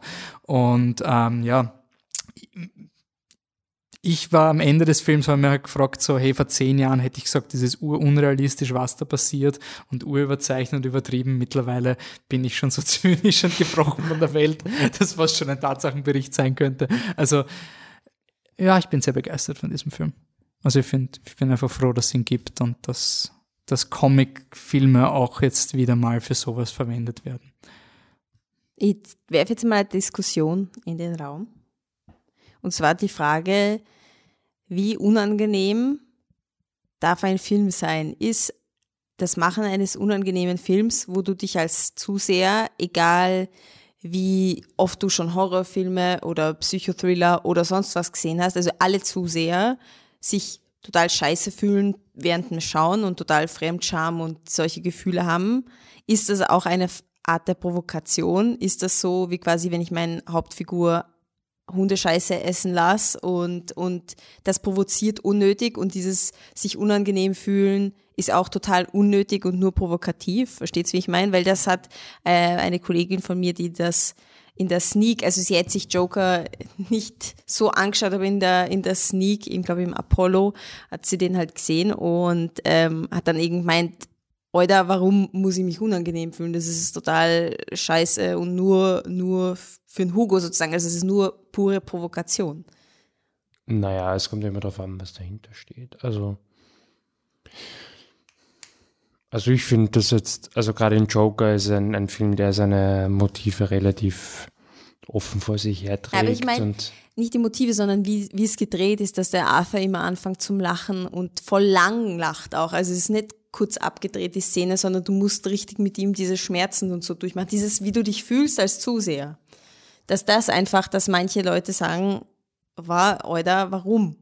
Du könntest das auch anders, es muss nicht so unangenehm für mich als Zuseher sein. aber es gibt auch viele Filme, die unangenehm sind. Ja, aber Komme so gerade von Midsommar. Ja, aber ich finde, Also- das ist einer der unangenehmsten Filme zum Schauen, finde ich. Echt, so. das habe ich, Wie man so habe ich nicht mit. Ich finde es ganz viel schlimmer, wenn es diese Komödien sind, weil sie diese, diese peinlichen Sequenzen in Komödien, wo, wo du wirklich dieses Fremdschämen hast. So dieses, einer steht jetzt auf, also, weiß nicht, die betrunkene Schwester, die Alkoholprobleme hat, hält auf der Hochzeit eine Rede und ist schon pumpt zu und jeder weiß es und, und es ist halt, die geht fünf Minuten die Sequenz und sie sagt einen Scheiß nach der anderen und denkst, du, Alter, bitte hör auf mit der Szene. Das finde ich alles viel schlimmer als die Sachen, die in den Joker irgendwie waren. Also es ist unangenehm, ja, aber ich finde nicht, dass es irgendeine Grenze über, überschreitet. Und Wenn nicht vom Seidel, ne? ja. Und wenn doch, dann ist das vielleicht einfach ein, eine Art von Film, die nicht für dich ist. Das, das kann man ja durchaus. Ich finde es interessant, dass Joker diese Diskussion losgetreten hat, weil er, er ich habe es sehr spannend gefunden, weil die kritische Rezeption von Joker sehr negativ ist, prozentuell gesehen, in Amerika. Das Gartenbaukino liebt den Film Sie ist zum Beispiel. mixed, also sie ist nicht negativ. Für diese Filme, also wenn du schaust, ähm, wenn ein Comicfilm unter 80 Prozent hat, dann ist es schon mal sehr komisch. Jeder Mist-Comicfilm hat 83 Ja, ich weiß ja nicht Naja, mal, ob man, ob man den als, als, ja, das sowieso nicht. Und ich weiß nicht, ob man den wirklich jetzt irgendwie so groß als Comicfilm ja, ein. ja, ist ein Comicfilm. Mhm. Also sicher ist es ein Comicfilm. Ja, natürlich, aber, Ja, ob, das aber- jetzt, ob das in Es ist nicht- Nein, nein, es, es fällt Ja. in, diese, in, diese, äh, in diese Ebene, was mich einfach beschäftigt, ist, wieso Tarantino da viel mehr den Pass kriegt wegen einem Kontext. Ich meine, was bei Joker über die Fragilität unserer Gesellschaft geschrieben wurde, wie korrupt dieser Film ist, sind die gleichen Leute, die dann schreiben, boah, die Margot Robbie, die ist so die Unschuld. Also die, diese Diskussion habe ich eigentlich viel schlimmer gefunden bei, bei Once Upon a Time in Hollywood, dass ja, vielleicht meint es nicht und wir haben ja sehr viel über Once Upon a Time in Hollywood diskutiert, aber irgendwie, da haben wir halt auch schon gesagt, okay, man kann den Film sehr leicht falsch verstehen und er bietet einem auch sehr viel Fläche, um ihn falsch zu verstehen. Ich finde, Joker ist, Joker falsch, falsch zu verstehen ist nicht so leicht. Das wollte ich auch. Also, Ich glaube auch nicht, Ich dass, dass die Leute nicht mögen falsch verstehen. Also das, was ich gelesen habe, war weniger falsch verstehen als, als oh mein Gott, der ist gefährlich in irgendeiner Art und Weise. das ist für mich auch ein, ein Lesen. Also, das ist für mich ein falsch verstehen, weil das die gleichen Leute sind, die den Tarantino hypen und John Wick geil finden. Dann frage ich mich, warum bist du bei dem Film so besorgt? ja, das werden selber ist? nicht wissen und das sind, werden wahrscheinlich in vielen Bereichen dieselben Leute sein, die vor 40 Jahren bei Taxi Driver dasselbe geschrieben hätten. Aber Also es ist, wir haben, wir haben oft schon mal geredet, ähm, dass das halt wieder ein Film ist, wo man einfach nur darüber reden muss, ob der Protagonist derjenige ist, mit dem man mitfühlen muss oder dem man, dem man, der das Richtige macht. Also bewegt man sich mit jemandem mit und weiß, dass was der macht eigentlich das Gute ist. Wir haben das bei, bei Wolf of Wall Street gehabt, äh, wo, wo das halt von der Inszenierung noch, noch viel undeutlicher war, weil das in diesem satirischen Komödienstil war, wo du irgendwie gedacht hast, so, man ist sich vielleicht nicht immer hundertprozentig sicher, ob er es nicht als geil inszeniert, aber eigentlich wird es eher als verwerflich inszeniert, also die Drogenszenen und so weiter. Ähm, und so ähnlich ist es bei dem, finde ich auch, wenn auch nicht so extrem, dass du einfach so ganz klar, der Typ bringt Menschen um. Und natürlich ist es arg, dass der das hat und, und es, der Film gibt dir diese Elemente, wo du sehen kannst, okay, gut, da hätte man vielleicht noch, wäre da ein Auffangbecken gewesen, hätte man das vielleicht verhindern können und das verhindern können. Aber der Film sagt in keiner Sekunde, meiner Meinung nach, dass was er macht richtig ist oder gut ist oder sonst irgendwas. Ich finde sogar, dass das ein, also generell ein, ein Missverständnis ist, dass es auch bei medialer Berichterstattung oft gibt. Es gibt einen Unterschied zwischen erklären und rechtfertigen. Und das, ich finde, der Film erklärt, aber er rechtfertigt doch nicht. Also wer das irgendwie so wahrnimmt, das muss ich, also schon ein bisschen hinterfragen, ähm, Ja. ob man sich da wirklich so viele Gedanken drüber gemacht hat, ehrlich gesagt. Naja, und man kriegt halt viele Klicks, wenn man schreibt. Aber Okay, ich find, ist ich auch was, schon man sehr, also ich was finde schon sehr die in der Negativberichterstattung von Joker. Ich finde, der Film ist komplexer als die Leute, die ihn niedermachen, tun. Also ich finde, der Film bietet sehr viel Interpretationsspielraum. Ich habe mehrfach gelesen, dass er so unsubtil ist, als wäre das ein Kritikpunkt, aber okay, ich meine, es ist ein Joker-Film. Ähm, und dafür, dass er so unsubtil ist, habe ich schon drei, vier Szenen, wo ich mit Leuten diskutiert habe, was da jetzt genau passiert. Also ich finde, was der Film interessant macht, ist, er schafft es, extrem in den breiten Diskurs zu gehen. Er, er, er erreicht irrsinnig viele Leute und er trifft anscheinend einen Nerv und ich bin einfach so froh, dass es endlich mal wieder einen Comicfilm macht, der, also was mir einfach taugt hat, ist, wir wurden jetzt erzogen mit diesen modernen Mythen und wir wissen alle, wer Bruce Waynes Eltern sind und sind wahrscheinlich die öfteste fiktionale Mordszene neben Mufasa oder sowas, die wir irgendwie schon in der Popkultur durchgespielt haben. Und dieser Film verwendet es aber unser Wissen, um ein neues Statement zu geben, um uns irgendwie in eine andere Sicht auf diesen Bruce Wayne äh, Gotham City äh, zu gehen. Also wir haben, wir haben quasi immer Gotham City gesehen mit, boah, ist so schlimm und äh, die Eltern von Bruce Wayne wurden ermordet, aber das ist die erste Filmversion, die wirklich mal den sozialen, die, die man, man könnte den Film auch Gotham nennen, also was wirklich um das geht.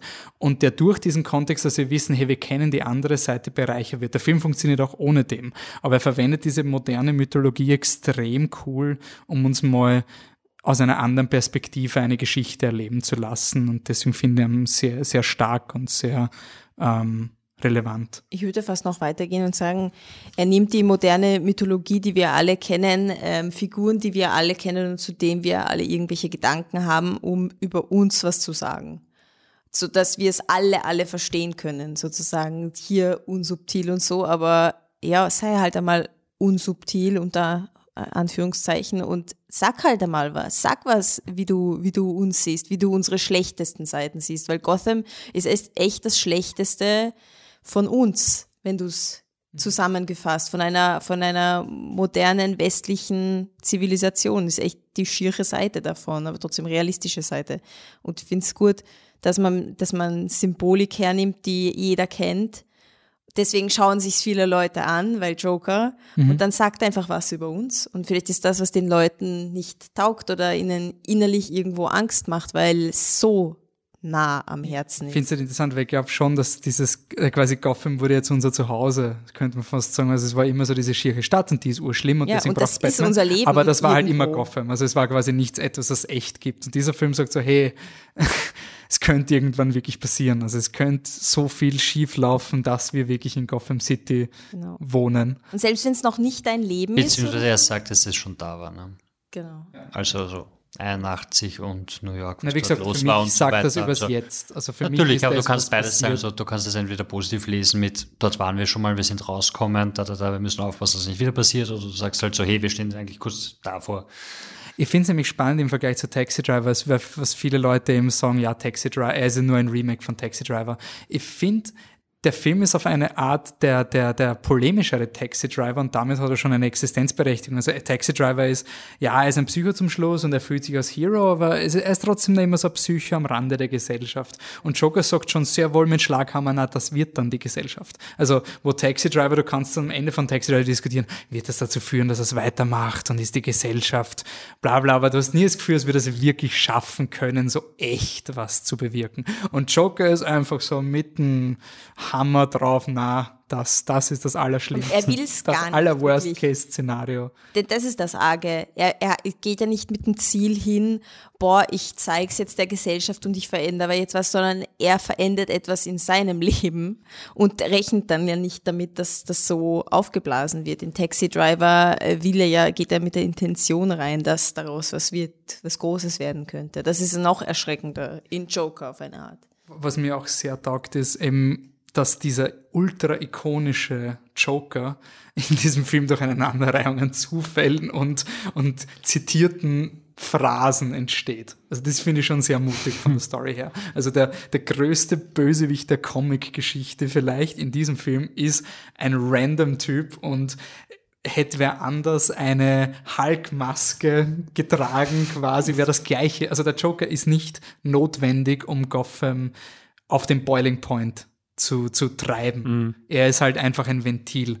Und das, das finde ich irrsinnig spannend vom, vom Kontext her, was man da, was der Film bietet. Vor allem auch, dass er so, also ist quasi ein schlechter Joker-Film unter Anführungszeichen, weil Joker in dem Film, der Typ könnte nicht mal Zigaretten kaufen gehen, ohne dass er, weiß nicht, einen Herzinfarkt kriegt oder, oder dass er zurückkommt und mit der Zigarette sagt, ich, mir ist nichts passiert, weil Ja, das Leben voll. dieses Menschen ist einfach kat- katastrophal, egal wo er ist, es passiert ihm was Furchtbares.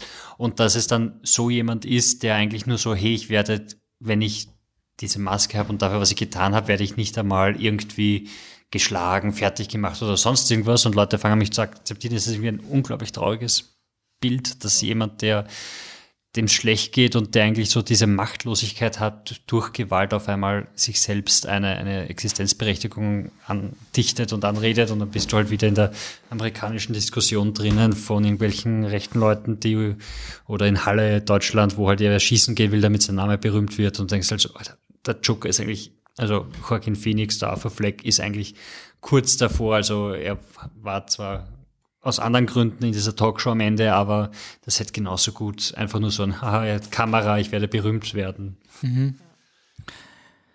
Ähm, irgendein Kontext ist, fehlt mir noch, aber ist, äh, Michi, du hast noch äh, ganz wenig eingeworfen. Äh, es wurde schon zu viel gesagt. ähm, Willst du sagen, ob der Joaquin Phoenix gut ist oder Das nicht? wollte ich gerade sagen. Das obligatorische Joaquin Phoenix ist großartig. Ähm, ja, äh, also ich, ich stimme dem eh allen zu.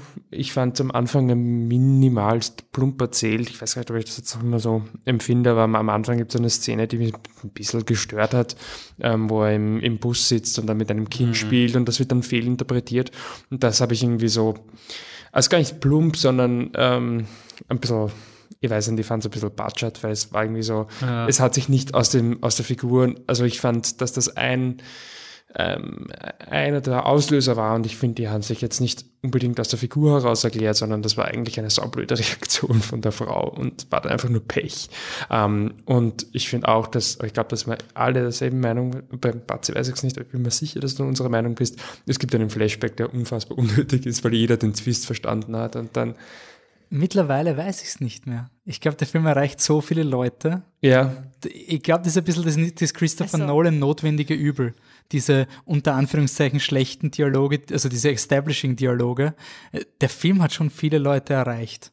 Und ich will mir ich Ja. echt gern wissen, wie viele Szenen, also wenn es den Flashback quasi nicht erklärt hätten, hätten sie vielleicht die Kühlschrankszene geschnitten, weil es dann zu viele Szenen sind, die verwirrend sind. Also ich weiß nicht, inwiefern das Plumpe auch wirklich da ist, um viele Leute, also möglich, möglich. ich Aber finde es auch irrsinnig plump. Also so aus filmtechnisch meisterwerkischen Gründen gibt es drei Szenen, die weggeschnitten können in meinen Augen, wenn man denkt, na, also Was war, was war bei euch das Ende? Also ähm, ähm, im Sinne von, setzt ihr dann da drin gesessen und gesagt, oh, vielleicht hat er sich alles nur vorgestellt. Na, na, na, ich war Spoiler voll, Warning. also ich war Wir haben voll immer im gesagt, wir spoilern. Nein, nein, ich weiß nur, nein, wir, wir wollen trotzdem, wenn, wir, wir spoilern immer, aber trotzdem mit einer Vorwarnung für alle Leute, die es vielleicht nicht wissen. Ja, wir reden vom Ende vom Film. Eh, aber ich Spoiler. will trotzdem vorausschicken, dass wir Spoiler, es Leute einen, vorwarnen. Ah, Es gut, gibt ein Spoiler. Ende. Es gibt einen Dialog zwischen Joaquin Phoenix und Robert De Niro und ähm, wo er ihm quasi vorwirft, dem Robert De Niro ist ihm allem schuld und im Endeffekt erschießt er ihn vor laufender Kamera. Ich glaube, es ist passiert. Ich glaube, es ist passiert, weil er, er verwandelt sie. Also, er was ist ein man anderer ganz kurz Mensch. was man für die Leute, die es nicht gesehen haben, was man weiß, ist, dass es passiert ist im Sinne von, er hat ihn vor laufender Kamera erschossen. Das wird mehrfach etabliert. Was man nicht weiß, ist, ob dieser Dialog, in dem er ihm sozusagen erklärt, warum er das jetzt machen wird, ob der so stattgefunden hat. Also der Dass Dialog, nur der Dialog, okay, nicht das Ganze. nein, nein, das, so. der Mord, denke ich, ist klar. Naja, aber am Ende vom Film, man kann immer sagen, so, ah, der sitzt im Ja gut, Irrenhaus, da sich alles einbildet. Ich finde, du hast aber nachher einmal die Perspektive, wo, wo das dann im Fernseher läuft. Es war für mich quasi die Bestätigung, ja, das ist wirklich Für mich passiert. ist es auch klar, weil du aber der Dialog, den Dialog sehe ich nicht so. Aber den. Ich kann mir auch vorstellen, Der dass der Mord. Dialog Das auch eher auch. das ist, wie er es gerne hätte. Ja. Also wie er den Dialog oder den ganzen Auftritt. ja, Vielleicht den ganzen. Ich weiß auch zum Beispiel, wie er die Frau küsst, weiß ich auch nicht, ob das es macht nämlich, also so passiert. ich finde, der Film ist so serious, also es ist so ernst und, und, und, und irgendwie nachvollziehbar und diese Szene hat mich halt beim Schauen irgendwie total gestört. Wobei Bis du diese nachher. Verwandlung also für mich, hast. in Für mich funktioniert die Szene nur, wenn das nicht passiert ist, sonst ist es einfach dumm. Aber- Na, weil er ist ein anderer Mensch einfach. Ab dem Ja, ja, Punkt das ist okay, ist okay. du ist meinst, okay, dass ist okay. Robert De Niro so einsteigt Ja, das ist einfach nur, also ich fand, das war so gekünstelt. Ja, aber die sind doch dumm. Das ist ja der, das ist ja der, die Reichen wollen ja nicht wahrhaben, was passiert. Die äh, Privilegierten wollen ja, die, die sind ja dumm. okay. Ich glaube, es soll darstellen schon, dass der Das Robert ist- De Niro sich ist so ja- sicher fühlt in seiner Ja. Machtposition, dass er nicht mal davon Genau, ausgeht, dass das er ist ja, irgendwas diese- was ich jetzt sag. auf ihn zurückfallen könnte. Voll. Das ist ja ein Teil vom, ein großer Teil vom Film, wie sich die auch die Reichen verhalten, wie sie, du siehst, wo die Proteste sind, sie kommen trotzdem Jo. mit ihren Familien aus dem Je. Kino raus und so.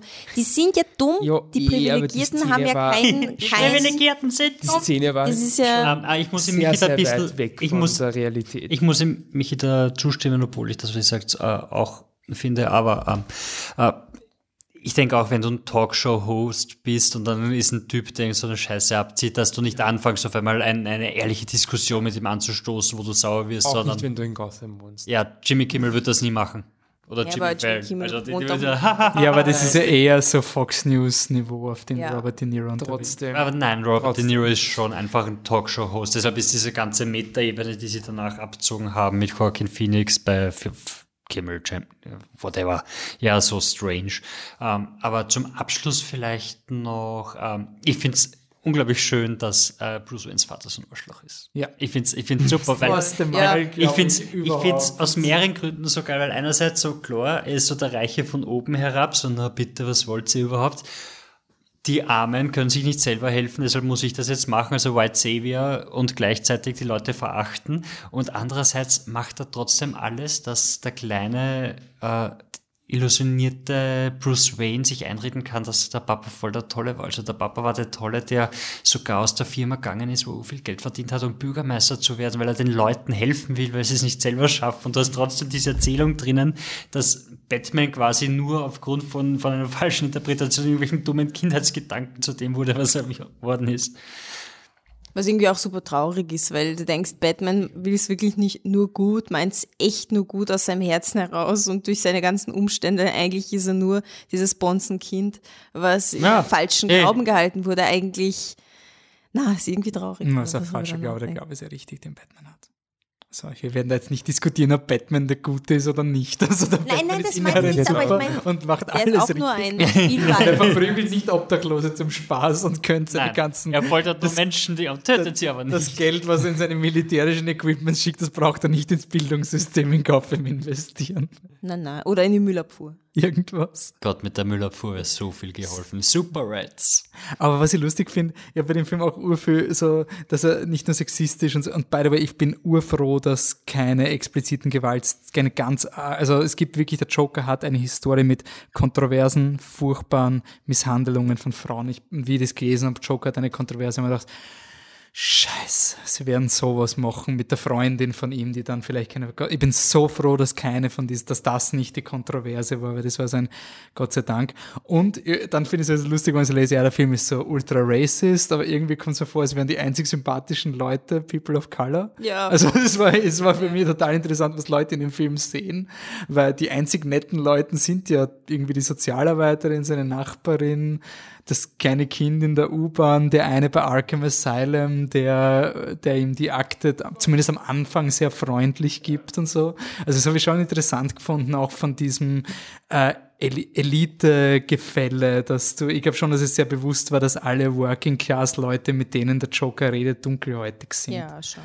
Ähm, ja, finde ich spannend. Obwohl die Mutterszene, also ich weiß immer noch nicht, ob ich sie mag oder ob ich sie absolut furchtbar finde. Also das, Welche Mutterszene? Ja, dieses Ding, dass das quasi die Mutter hat ihn vernachlässigt, deswegen hat er das und, und jetzt ist er das, was er ist, weil wegen dem Versagen der Mutter, das, das ist irgendwie sehr, finde ich, komplett unnötig in dem Film drinnen und Naja, wieso? Es geht ja um psychische Krankheit und wie das weiter vererbt wird und wie das ja, weil er ist wird. adoptiert und, und er hat diese Krankheit nur, weil, weil, er, weil seine Mutter. Ja, weil er misshandelt Ja, genau, ja. Und das aber das, das shiftet den Blame für alles irgendwie auf sie und das. Ja, aber zum Freund von der Mutter, oder? Weil der hat. Ja. Naja, ja, aber da ist niemand da. Und das heißt, es ist alles sie, die das zulassen hat. Ich und dann, nicht, dann, dass es dann so erst nachher selber. im Das, ja, ich bin mir nicht ganz sicher.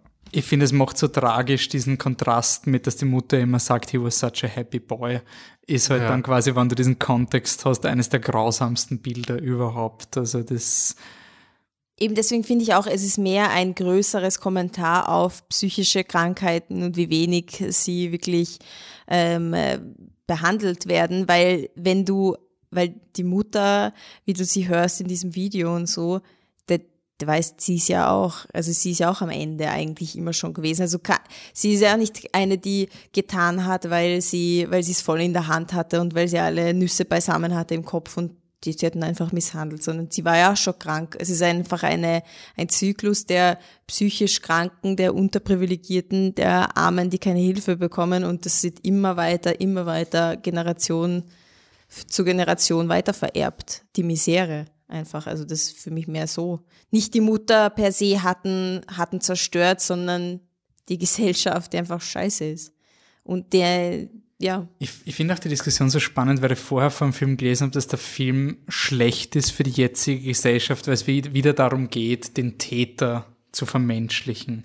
Das habe ich eigentlich auch sehr spannend gefunden, dass wir quasi, wir flirten zu oft mit, warum wurden die, aber ich finde nicht, eben wie der Michi gesagt hat, er rechtfertigt ja nicht und es, es bedarf ja auch einer Empathie für, äh, für diese Situationen. Also dieses Dämonisieren äh, ist nicht wirklich leibend. Ähm, Unser Problem ist ja, dass wir Menschen nicht genug helfen, die psychische Probleme haben und deswegen total abdriften. Das ist unser Problem. Nicht das Problem. Das Problem sind natürlich dann auch die Menschen und es liegt auch in ihnen, zu, wie sie handeln. Das ist logisch und klar. Aber unser Problem ist nicht, dass wir dann den Täter verharmlosen, weil wir ihn als Menschen sehen. Wir sehen die Menschen nicht, die mit ihren Problemen und all ihren Facetten vorher schon, weil der Joker ist ein Typ, der, der sich Hilfe holen will sogar, ein bisschen zurückhalten. Natürlich ist er nicht der Erste, der sagt, na gut, geh mal, komm, geh mal Psychotherapie dreimal die Woche. Naja, er fragt ja sogar. Aber er, er fragt, er, er will's ja, er ist zurückhaltend, aber er will's System ja. ja. Es wird zum System fallen gelassen. Und Ja, wäre der das Film eine Zeitungs, also eine Zeitungsüberschrift, wäre es nicht, Frau hat mit Mann, also hat mit Mann Schluss gemacht, deshalb hat er sie umgebracht, Ja. sondern es wäre schon was Differenzierteres. Also Ja. es ist nicht diese Opfer-Täter-Umkehr, die. Aber ich finde es interessant, dass man das trotz, also ich finde bei glaube, dem Film spannend, was man lesen sehr, kann. Es ist halt wirklich sehr thematisch gerade. Ne? Also, also du hast jetzt in Österreich ein Typ hat, hat fünf Menschen umgebracht und am nächsten Tag steht im Boulevard irgendwas mit hat sie noch abgewiesen eine Woche bevor er diese Tat begann. Und das ist halt wirklich so ein, Alter, nein. Und in Amerika gibt's dasselbe, dieselbe Diskussion, in Deutschland auch, dieses, wir sagen nicht, dass er es getan hat, sondern wir sagen, er hat es getan, weil die anderen das mit ihm gemacht haben. Das, das, das macht ja der Film nicht in dem Sinn, sondern der Film sagt so, die Gesellschaft hat ihn hat ihn an den Rand gestoßen und dort hat er keinen Ausweg gefunden. Dann ist was passiert und er hat sich dann diesen Gewaltfantasien hingegeben, ohne zu sagen, weil, weil die Freundin ihn abgewiesen hat, hat ist er dann rund auf die Straße gegangen und hat drei Leute erschossen. Ja, sehr gut. Sehr gut. Sehr gut. Okay, passt. Dann kommen wir zum nächsten Film, nämlich The Laundromat. Ist unser Netflix-Segment, weil wir so, das haben wir urgeplant. Wir haben immer so einen. sind, Wolf. Wir haben die letzten Podcasts immer einen Netflix-Film dabei gehabt, oder? Ja, weil wir es nicht viermal ins Kino geschafft haben. Also, Patrick, The Ah, Laundromat. The Laundromat. Ähm, Regie von Steven Soderbergh ist es eine satirische Aufarbeitung der Panama Papers, ähm, geschrieben von Scott Burns, der so irgendwie Soderberghs äh, Go-To-Screenwriter ist. Der hat auch Side Effects und Contagion geschrieben und ist auch bei Bond 25 involviert ähm, und basiert auf einem äh, und basiert auf einem Buch namens Secrecy World von Jake Bernstein. Ähm, mir hat der Film überhaupt nicht gefallen. Was? I'm, I'm so sorry. I'm so sorry. Ich habe mir gedacht, wir geben den rein, weil er cool ist und Ad Astra ist zu viel Hate. Er hat ihn ja noch gar nicht gesehen. Ich habe ihn noch nicht gesehen so. gehabt. Und ich habe mir gedacht, du geschaut. hast ihn jetzt geschaut und hast ihn cool gefunden. Ja. Deswegen du mal rein. Okay, gut. Äh, Ähm, Nur zum, zum fürs Background, wir wussten nicht, was der vierte Film ist, weil It Chapter 2 halt so, ja, haben wir eh schon im Podcast gemacht. Und dann habe ich gesagt, naja, Ad Astra, ich mag ihn nicht und ihr findet ihn okay, ja, wurscht. Und der hat zumindest irgendwie so, hey, Soderbergh und cool. Und ich habe mir gedacht, ja, habe ich auch gedacht. Es war ein Missverständnis, Anne. Niemand mag den Film. Der? Laundromat. Also, ich habe ihn, nicht so. gesehen. Ich habe ihn nicht gesehen. Sind wir jetzt quasi schockiert Ich habe über den Programmpunkt eure oder Ratings was? und keiner hat zurückgeschrieben. Ja, weil ich ihn noch nicht gesehen habe. Ja. Greg Greg Laubaum wegen Ad Patrick, Astra. Ja. Patrick hat geschrieben, er hat, Sind wir gerade on er, air, hat die oder? Geldwäscherei, er hat die Geldwäscherei noch nicht gesehen, worauf du gesagt hast dann. Und ich habe gemeint, na, brauchst nicht schauen, der ist eh nur empfehlenswert, wenn überhaupt. Ich glaube, du meinst Ad Astra. Und dann hast du geschrieben, na gut, dann, dann Geldwäscherei. Weißt, aha, dann ist es Ja. bei dir sehr gut. Ich bin währenddessen schon auf der Couch gesessen, habe schon was anderes geschaut gehabt und habe dann zu meiner Freundin gesagt, nein, gut, wir schauen jetzt doch was anderes. Ich so, mit, ich habe wir schauen die Serie. Ich so, das dachte ich auch, das hat sich geändert. Lass mal's bei Ad Astra, ich müsste ihn jetzt schauen. Ich habe mir gedacht, du, ja, du da habe ich redest gesagt, von Ad lass uns bei Ad Astra. Ich müsste ihn jetzt schauen. Ich habe weder Ad Astra noch den. Und dann hast du gesagt, gut, dann Geldwäscherei. Ich so, oh, Dann oh, kannst gut. du ihn dir durchaus schauen. Ich habe das Argument auch nicht Gut, verstanden. Also, Ich auch Okay, nicht. Soderbergh ist anscheinend Ähm, immer Soderbergh. 40% auf Rotten Tomatoes. Nein. ich Ähm, mag Steven Soderbergh voll gern. genau, Steven mag Magic Mike immer XXL. wieder gut. Genau. Ich mag Magic Mike XXL. Und äh, Ja, der das Anne ist mag nicht den letzten Regisseur. iPhone-Film von ihm im, im, im Irrenhaus. Unter Anführungszeichen. Das iPhone-Film im Irrenhaus. Macht er. Ja, aber warte, ich weiß schon, welchen. F- Ja, Der ja, war auch cool, ja. Unsane. Oh ja, der war geil. Siehst du, so. Der, oh, der Also, war geil, ja. Wir wussten es ja nicht besser. Auf jeden ja wir Fall. vertrauen halt Ja, Leuten. eben. Weißt du? Deshalb sollte man Menschen nicht vertrauen. Niemandem. so, Laundromat, Geldwäscherei. Das ist das perfekte Beispiel dafür, warum es nicht immer super ist, wenn man einem Auteur Geld gibt und sagt, mach was du willst. Genau das kommt dabei raus. Es nicht zusammenhängendes Dings, der mit Kamerasachen spielt, weil er gerade Lust drauf hat, die keinen Sinn ergeben. Ähm, der Film macht leider auch überhaupt keinen Spaß. Also ich mag ja, also ich, ich mag ja Gary Oldman, ja. Ich auch. Aber lasst ihn keine deutschen Akzente machen. Na, um Ja, also, also bist du deppert. Also, also schon rassistisch. als Beispiel dafür das? gibt es einen Clip. is locking the bathroom door when you want to take a pee.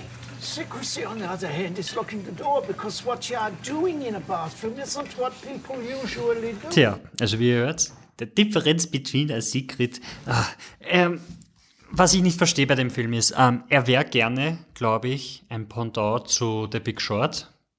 Satirisches, wir klären dir das komplexe Thema da, da, da und scheitert auf jedem Level. Es ist wirklich die billige, dumme chinesische Kopie von einem Produkt.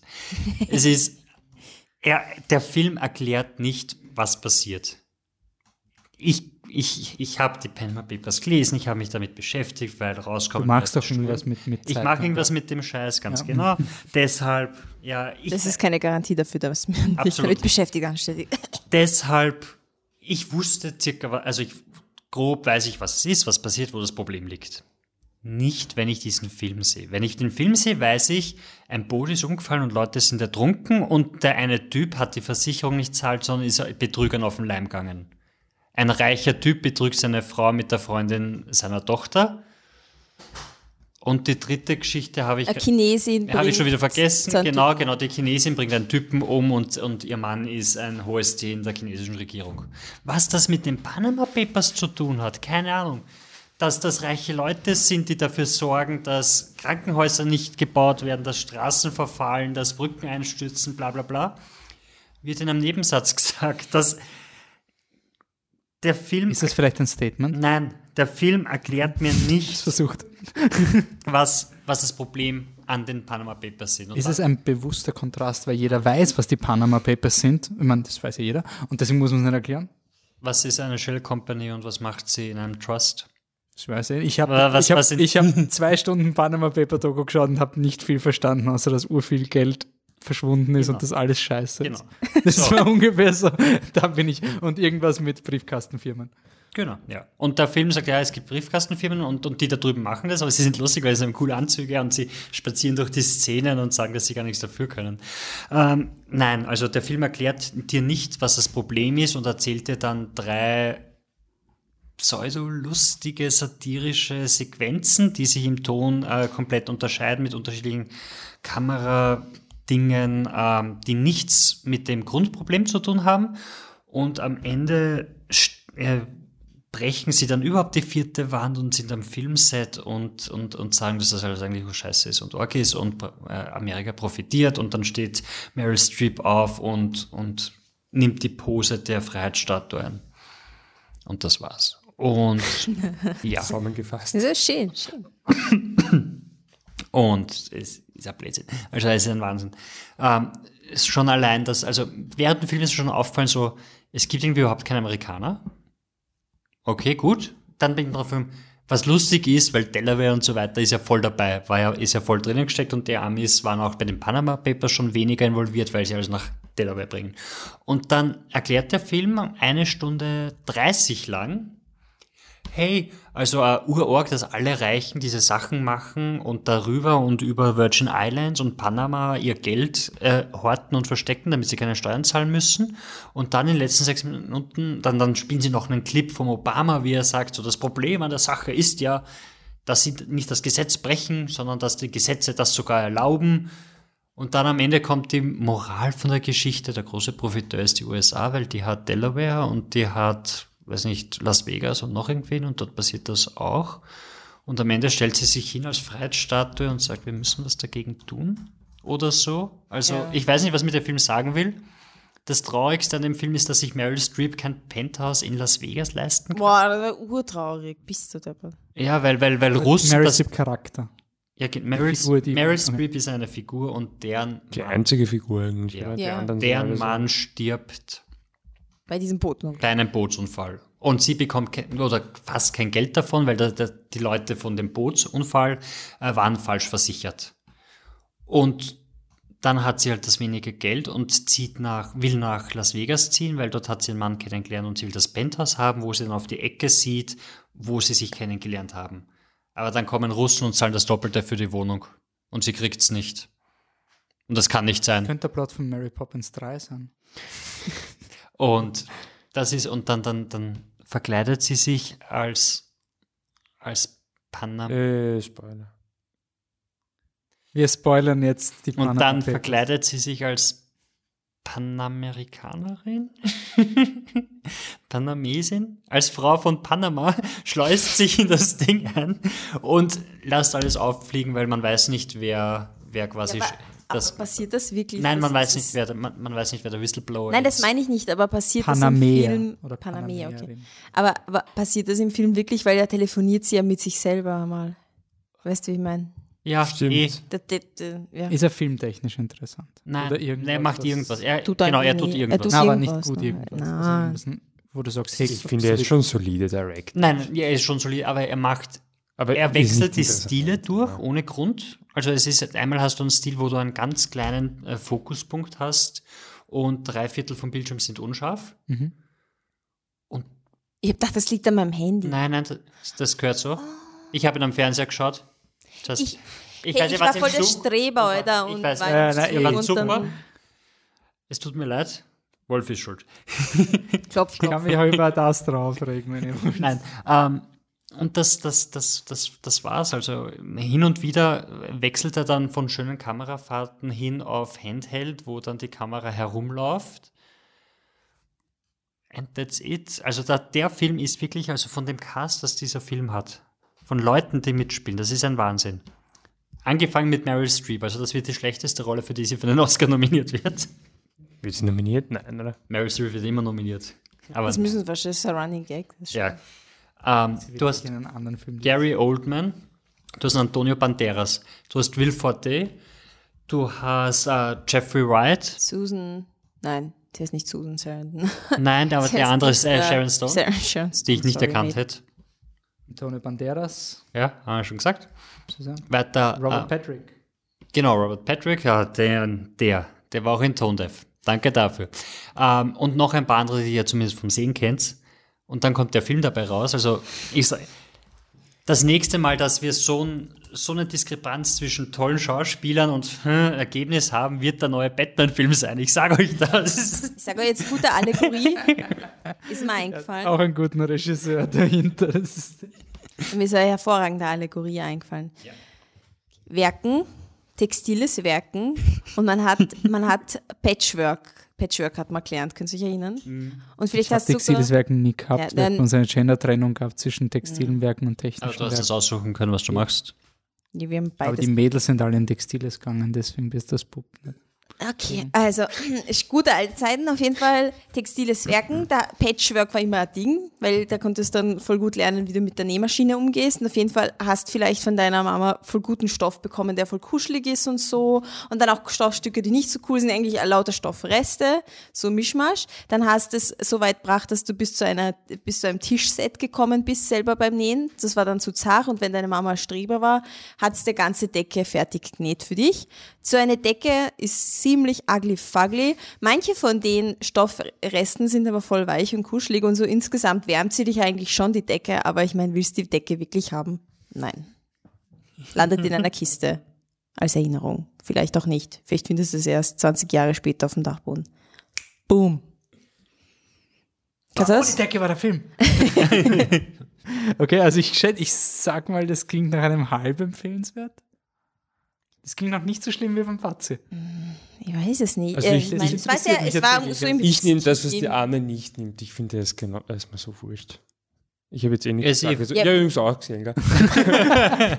Aber ja, na, Mama lauwarm, passt schon. empfehlen, empfehlen würde ich jetzt nicht. Man hatte nicht wirklich, man hat ja nicht wirklich was davon. Lauwarm, okay, passt schon, Entschuldigung. Lauwarm, ciao. Uh, by the way, die, die Ding spielt in Little Women von der Greta Gerwig mit, also dafür wird sie nominiert, die Meryl Streep. Ah, okay, anständige Rolle, passt schon. Haben wir Sehr schon gut. Und warum gewinnt Passt. sie nicht? Weil Judy Renée Zellweger anscheinend den Oscar. Aber weißt du, wer, was Judy nicht gewinnen wird? Best Picture, weil das wird Tarantino.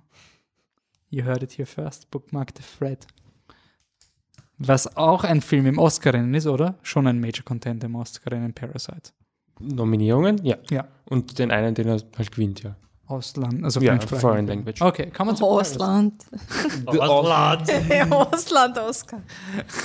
Ausland, Ausland. Die Ausländer Oscar. Okay, ähm, Parasite. Wer macht Anne, oder? Ja. Also, soll ich jetzt den Clip gleich spielen, Mischko? Den hast du mir Das ist lieber nur der zusammengeschnittene Trailer mit der furchtbaren deutschen Synchro. Ich habe nichts anderes gefunden. Nicht dann Also ja, jetzt. Wir es ja, genau. uns. Die Frau über uns hat ihr Netzwerk verschlüsselt. Das WLAN ist ausgeschaltet. Hier geht es. Deswegen sagen wir alle auf das WLAN-Netzwerk. Wegen des Steins habe ich endlich mal deine Eltern wiedergesehen. Es scheint ihnen gut zu gehen. Aber leider arbeitslos. Süß, oder? Willst du meine Stelle als ihr Englisch-Nachhilfelehrer übernehmen? Muss ich so tun, als wäre ich Student? Wieso fällst du trotzdem jedes Mal an der Kunsthochschule durch? Halt die Klappe. Warum gibt's an der Uni keinen Studiengang Dokumentenfälschung? Dann würde die Tonne mit Auszeichnung bestehen. Vater, eigentlich ist das überhaupt keine richtige Fälschung. Das ist unsere Chance.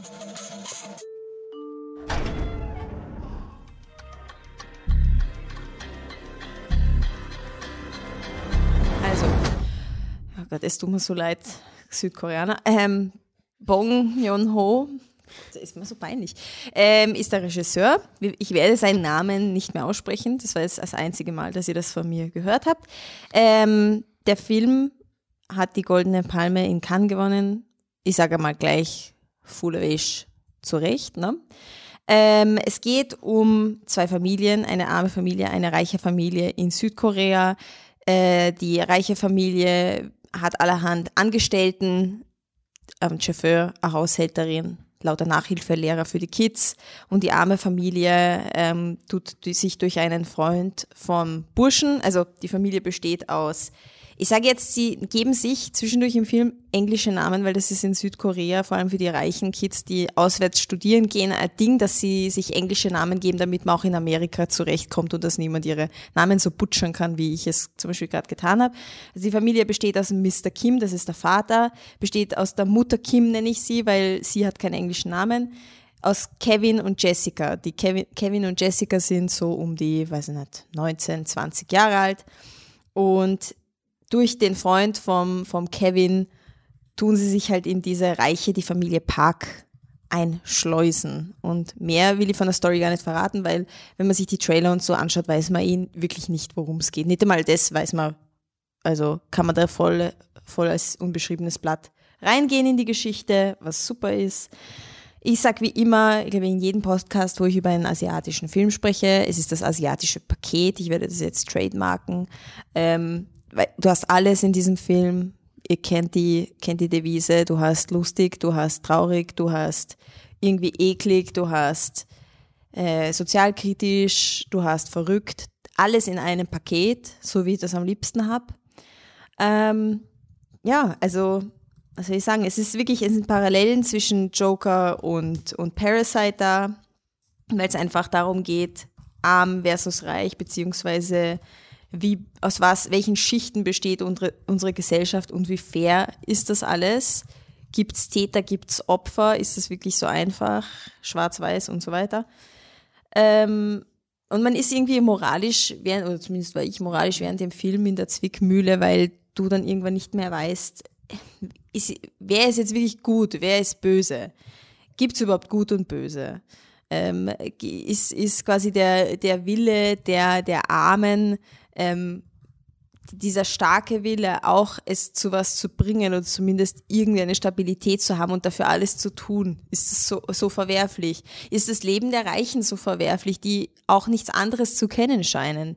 Es ist, es ist sehr, sehr, ähm, ja, also in dir tobt eigentlich so ein Kampf zwischen wen tue ich jetzt verurteilen? In jeder Szene verurteilst vielleicht ein bisschen jemand anderen oder versuchst niemanden zu verurteilen, weil es wäre auch unfair. Also es ist sehr, sehr spannend, was da für Gedanken einem durch den Kopf gehen. Und an sich ist es ein extrem unter, unterhaltsamer, es klingt jetzt nach Spaß, aber es ist ein sehr unterhaltsamer, sehr anregender, sehr spannender Film, der einfach dich von der ersten Sekunde an reinzieht, auch wegen den großartigen Schauspielern die zwar übertrieben sind, also die Figuren sind recht übertrieben, aber dann doch so realistisch, dass du dich schon mit ihnen identifizieren kannst. Also es ist, wie gesagt, alles. Ich glaube, weil du, weil du meintest, ähm, wer da jetzt gut ist und wer da böse ist. Ich glaube, es geht ja auch einfach viel darum, äh, dass man halt kein, kein Bewusstsein hat für die unter Anführungszeichen andere Seite. Also der Film macht das ja relativ plakativ, so wie du gesagt hast, eigentlich eine Familie reich, eine Familie arm. Und zwar die Arme ist extrem, das heißt sehr arm und die reiche Familie hat halt Geld ohne Ende. Also macht er da wirklich Der einen Kontrast ganz. ist so stark. Ja, ja, also er macht das ganz bewusst natürlich so einen ganz einen plakativen ähm, Unterschied. Ähm, ich glaube, es ist auch einfach das, also zeigt der Film ja auch ziemlich deutlich auf, dass es einfach auch kein Bewusstsein besteht von der einen Seite und Anführungszeichen für die andere, insbesondere ich meine, die, ähm, die Mutter, und zwar nicht die ähm, Mutter Kim, wie du sie genannt hast, sondern die ähm, Mutter der, unter Anführungszeichen, reichen Familie, ähm, wird ja eigentlich immer wieder gezeigt, wie sie vor ja teilweise ganz absurden Hintergründe, die sie gar nicht mitbekommt, ähm, sich mit totalen Banalitäten befasst und quasi nur einen Blick hat für ja, für die vier Menschen, die halt ihrer Familie angehören. Eigentlich für ihre vier Wände. Also ja, ja, genau, genau, genau. Deren Also Horizont glaub- geht ja gar nicht Ich glaube, es geht jetzt nicht so darum, dass jetzt irgendwer gut ist oder, oder also gut ist in dem Film, glaube ich, sowieso niemand, aber auch ähm, gar nicht darum, dass jetzt irgendwer weil sie böse ist ähm, oder dass die Reichen die Bösen sind. Das hätte ich jetzt nicht so verstanden, ähm, sondern eher, dass es eine gewisse Betriebsblindheit da ist ähm, für die für Menschen, denen es vielleicht anders geht als dir. Also jetzt können wir ein bisschen spoilern, finde ich, weil ähm, Achtung, Achtung. Ähm, sie, aber sie kommen ja in die, in die reiche Familie, in die Familie Park und arbeiten dann alle vier dort. Was ich besonders spannend finde, ist eigentlich, obwohl sie vielleicht alle nicht die Skills haben, also sagen wir, die zwei Kids haben vielleicht nicht ganz die Skills, die sich diese reiche Familie erwartet, aber alle vier arbeiten extrem tüchtig, machen ihre äh, Sache eigentlich gut. Ja, sie haben die anderen Menschen verdrängt, ja, sie sind Betrüger und so weiter, aber wie tüchtig sind sie? Also die, die, die müssen sich die haben dann nicht einmal das, also sie haben erreicht, was sie wollten, sie, aber was ist ihr Ziel? Ihr Ziel ist es, für eine andere Familie zu arbeiten, angestellt zu sein, Geld zu verdienen, zumindest halbwegs ein stabiles Leben zu haben. Und auch wenn sie halt voll die Trickbetrüger sozusagen sind, ähm, gibt es dann die Szene, wo das ganze, die ganze Stadt oder ihr Viertel unter Wasser ist und sie schlafen in dieser Halle und dann rufen die an, hey, wir haben heute eine Geburtstagsfeier und kommt und ihr müsst da und wir bezahlen euch das. Und die die sind einfach in dieser Situation, wo sie so unter Druck stehen, dass die müssen ihr Happy Face aufsetzen, irgendwelche abgelegten Klamotten von anderen Leuten, von der Caritas sozusagen da nehmen und auf diese Feier gehen. Und das, das, was du sagst, Michi, dieses, der Blick nicht fürs andere, weil gut, die wissen, die, die Reichen wissen ja gar nicht, aus welchen Verhältnissen die kommen, aber die würden mit jedem den sie anstellen, so umgehen, als hätte er quasi kein Privatleben und keine eigenen Probleme, sondern na, du bist bei uns angestellt und du, du, naja, du Die Reichen merken ja nicht einmal, dass ein paar Kilometer weiter quasi ganze Stadtviertel ja, genau. unter Wasser stehen. Voll. Film ist schon sehr unsubtil und das ist ein ja. schlimmes Problem. Wir können nachher über Stiegen reden und über das Bergab gehen und Bergauf gehen. Aber kann man auch nur festhalten, wie wunderschön dieser Film ist. Ja. Also wie unglaublich alles, was die Kamera macht, ist. Also wow.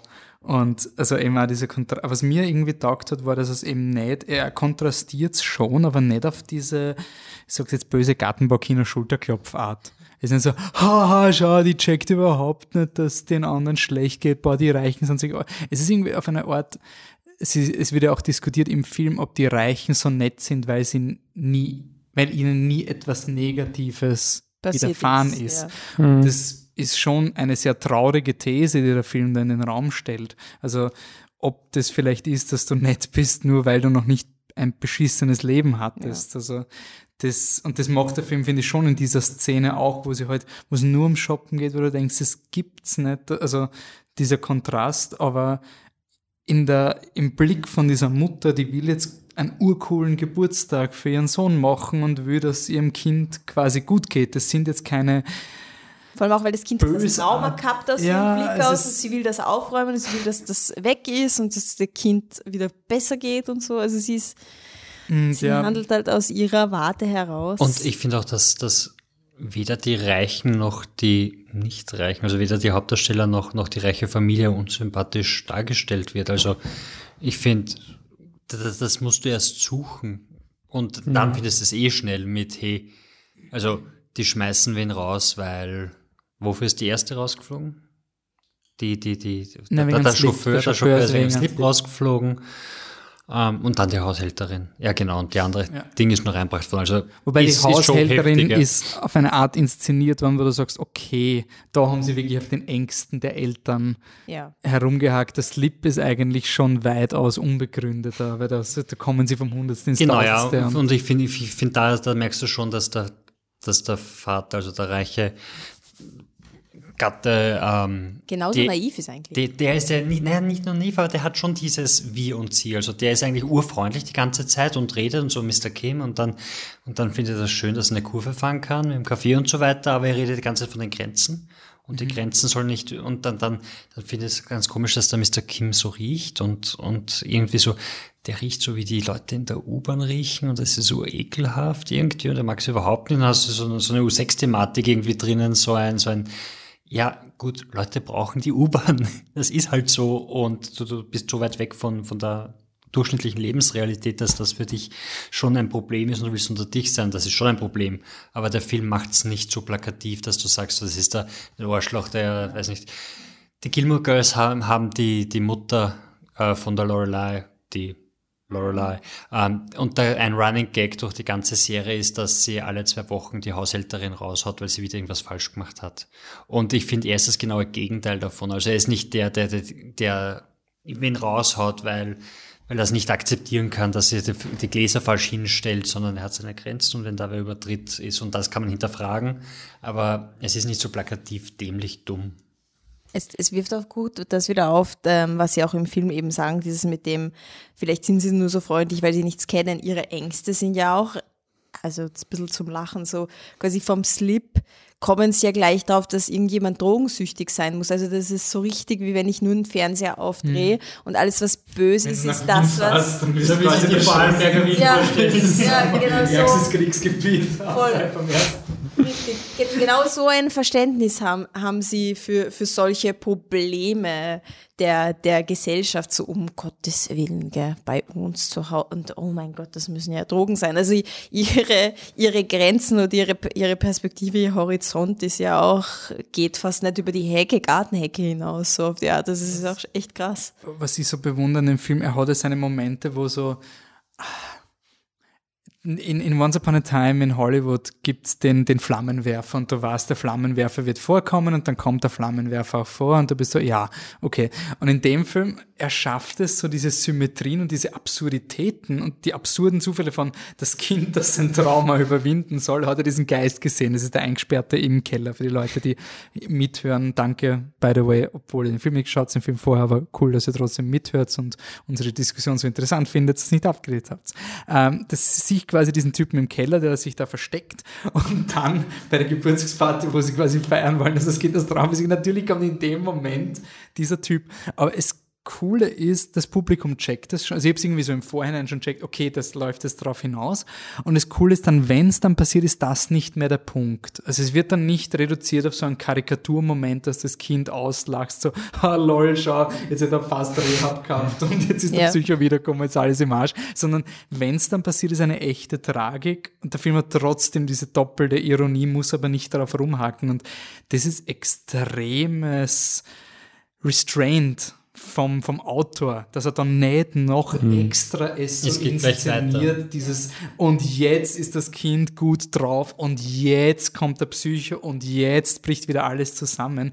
Dass er das nicht gemacht hat, ist ein, eine extrem mächtige und wertvolle Entscheidung für die Integrität des Filmes, weil es reduziert den Film dann dadurch nicht auf so einen Comedy-Gag mit haha lol, jetzt ist das Kind wieder im Arsch, sondern dann passiert wieder echtes Drama und das ist arg. Also das ist halt wirklich, und der Film hat schon ein bisschen einen Snowpiercer-Moment von Dingen, die die Reichen als gegeben hinnehmen, wo du glaubst, das ist irgendeine fancy Technologie und dann ist es ein Typ, der mit dem Kopf Ja, voll, den genau. Schalter betätigt. Das hat mich schon sehr an Snowpiercer, wo du halt drauf kommst, warum die Maschinen laufen, wie sie laufen. Also ich finde schön, dass Mhm. man dass man die Parallelen so, das war so lustig, vor allem, dass das, dass das, dass das freiwillig passiert, also dass der Typ im Keller, der Typ im Keller ver- vergöttert, vergöttert den, den, den Familienvater so sehr, weil er jetzt dank ihm auch ein, ein Dach über den Kopf hat und dann, dann will er ihm was Gutes tun und deshalb dreht er ihm immer das Licht auf, wenn er einen Schritt macht. Das ist Aber so- es ist lustig, aber gleichzeitig so, Es ist so aufschürfend und traurig und alles. Also es ist eben viel mehr drinnen. Ich finde Bong Joon, Bong Joon Ho. Bong Joon-ho, ja. Aha, du hast vorher Ha, gesagt, das sag's hab nicht. ich gesagt. Okay, Entschuldigung. Störscheißer Gott. Ähm, ich finde Bong Joon Ho ist überhaupt ähm, also gut wie kaum ein anderer Regisseur darin, dass er so verschiedene Stimmungen unter einen Hut packt und es Das kommt einfach asiatische Paket. ja, okay, es kommt halt vollkommen richtig vor. Also der Film ist halt so absurd in manchen Stellen, weil er einfach wirklich extrem lustig ist.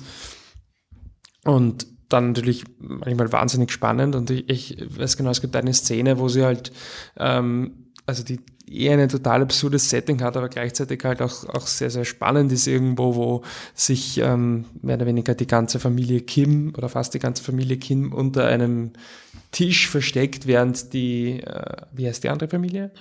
Dem, während die Eltern Park ähm, auf, dem, auf dem Sofa äh, schlafen und dann vielleicht sogar miteinander schlafen. Und in dem Moment aber, wo es quasi wirklich spannend ist, gleichzeitig irgendwie lustig, kommt dann ein Moment, der, also für mich persönlich, glaube ich, einer der bewegendsten Filme in, in den letzten, also in dem Kinojahr war bis jetzt, ähm, wo dann der Herr Park anfängt, über den Geruch von Mr. Kim zu reden, was eh der Patrick vorher schon so angedeutet hat. Ähm, aber da sagt er es ganz explizit und dann ähm, geht eben die, der, der Schnitt hin zum, zum Mr. Kim, der da liegt und irgendwie äh, sein T-Shirt riecht. Ich war einfach so vollkommen fertig in dem Moment. Ich fand das so endlos traurig, weil es halt ein, weil es halt einfach diese ganzen ähm, Konflikte und diese ja, Isolation, in der jeder halt lebt und wo er überhaupt kein, kein Bild mehr hat dafür, wie es halt anderen Menschen geht, das dann auf so eine menschliche Ebene runterbricht, ähm, wo dann der, der Mr. Kim da sitzt und, und, und Also auch Gestank als Milieu irgendwie so ja, quasi. und seinem sie Hemd sagen, riecht, ja. Müssen wir jetzt alle andere Seife verwenden und Mhm. dann sagen, naja, na, wir werden immer so riechen, weil unser, unser Kel- Keller riecht so. Kellerloch, ja. Also es ist irgendwie so traurig, weil wo er so am T-Shirt riecht, merkst du richtig, er, er, er weiß, er wird unter Anführungszeichen immer so riechen. Er wird irgendwie immer in diesem Milieu halt Gleichzeitig bleiben. kommt dann schon dieser Ton, der quasi ankündigt, wo du dann sofort weißt, aha, okay, gut, in die Richtung Mhm. geht's, weil also Und es gibt noch einen zweiten, zweiten Moment, der mich extrem bewegt hat, ähm, wo es, ähm, es gibt ganz am Anfang eine Szene, ähm, also es fängt gleich damit an, dass sie kein WLAN-Signal mehr haben. Was du am Anfang sagst, ah, okay, irgendwie lustig, dann kommst du drauf, naja, sie sind halt abhängig vom ungesicherten WLAN ihrer Nachbarn, weil sie halt einfach kein Geld haben, um ähm, sich äh, irgendwie Internet zu leisten. Und ähm, sie setzen sich dann rauf auf, ich glaube, es ist eine Waschmaschine. Nein, das Klo Oder ist ein- da aufs. Klo. Klo ist auf aufs seinem Klo. Podest. Genau, genau, genau. Und sie sitzen dann quasi ganz oben und hockeln so unter der Decke quasi noch, unter dem, unter dem, der Decke und ähm, greifen mit dem Handy nach oben und versuchen irgendwie halt Empfang zu bekommen.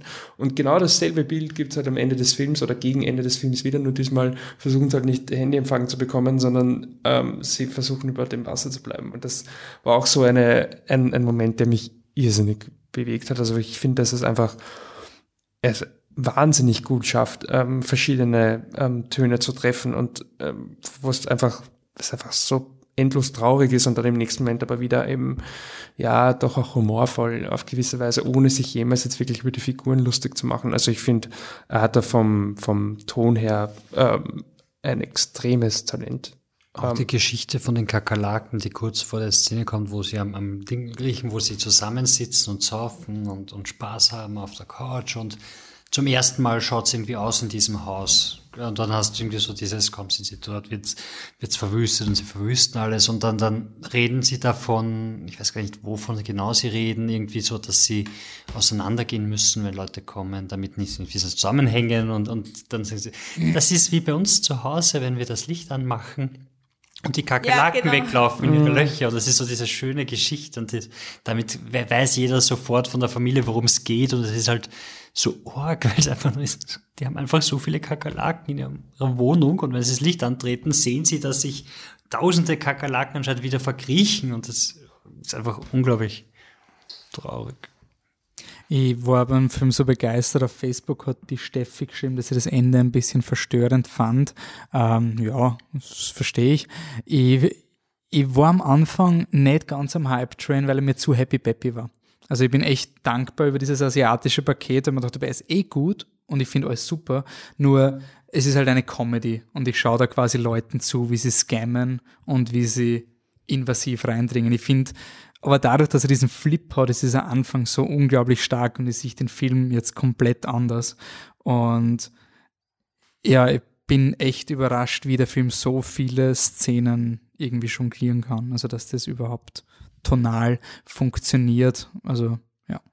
Wissen wir, wie alt die älteste Tochter ist? Also von der reichen Familie?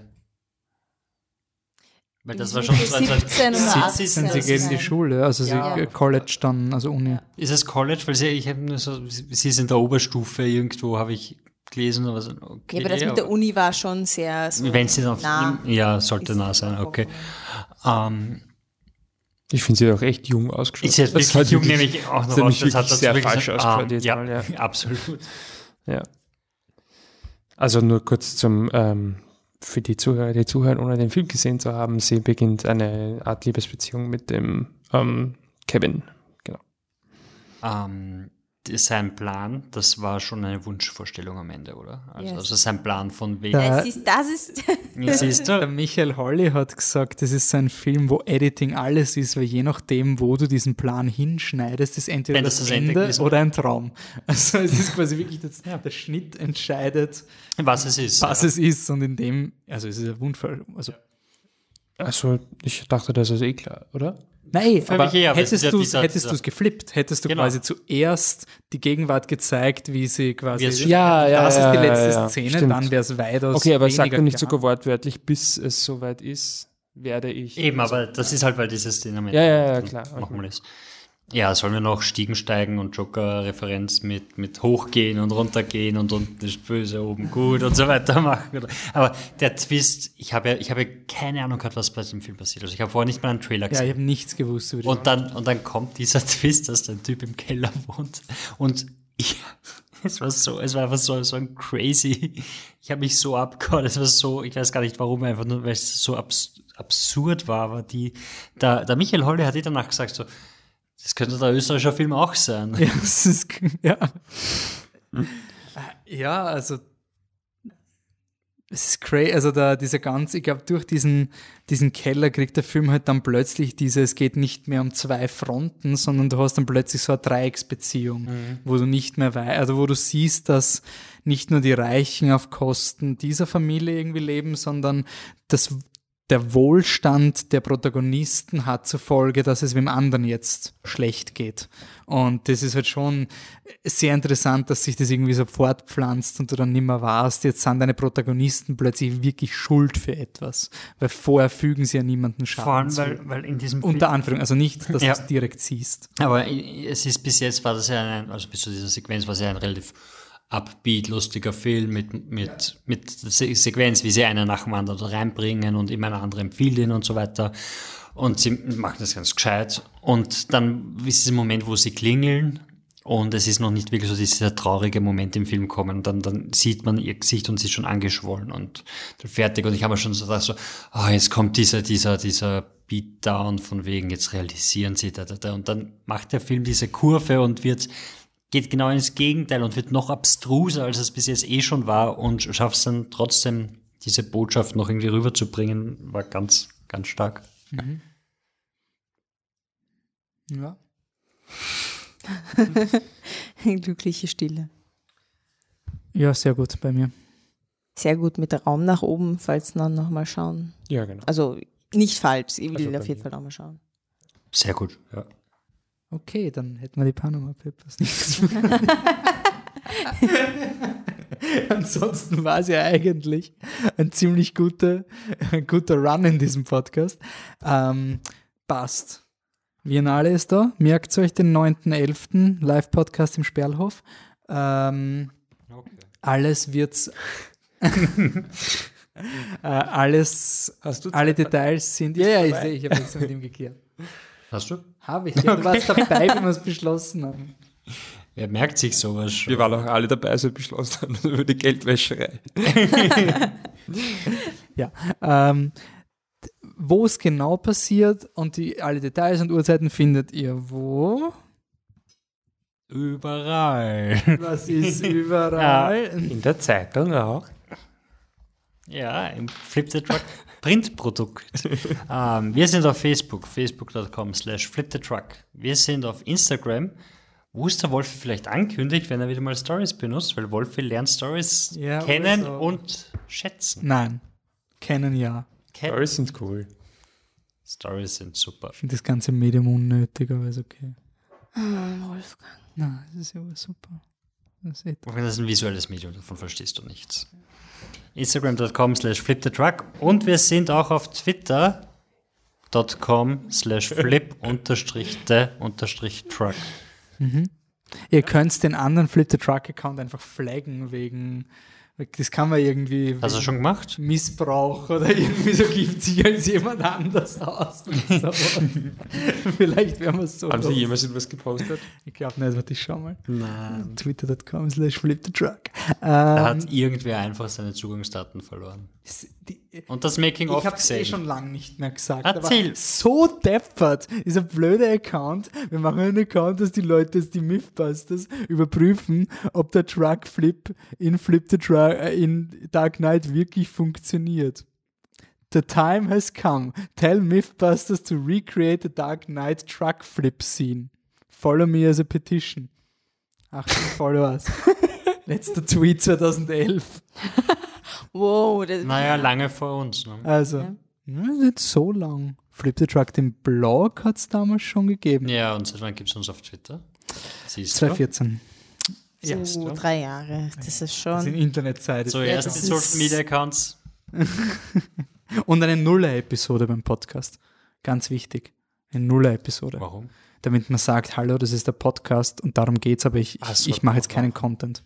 Das sollte man noch machen. Also die Nuller-Episode ist quasi nur, damit du hypst. Ja, die und sagst- Ankündigungen. Aber das, ja, ja. aber das ist keine klar. echte Folge. Ja, nein, du sagst, was, was du vorhast und ob du.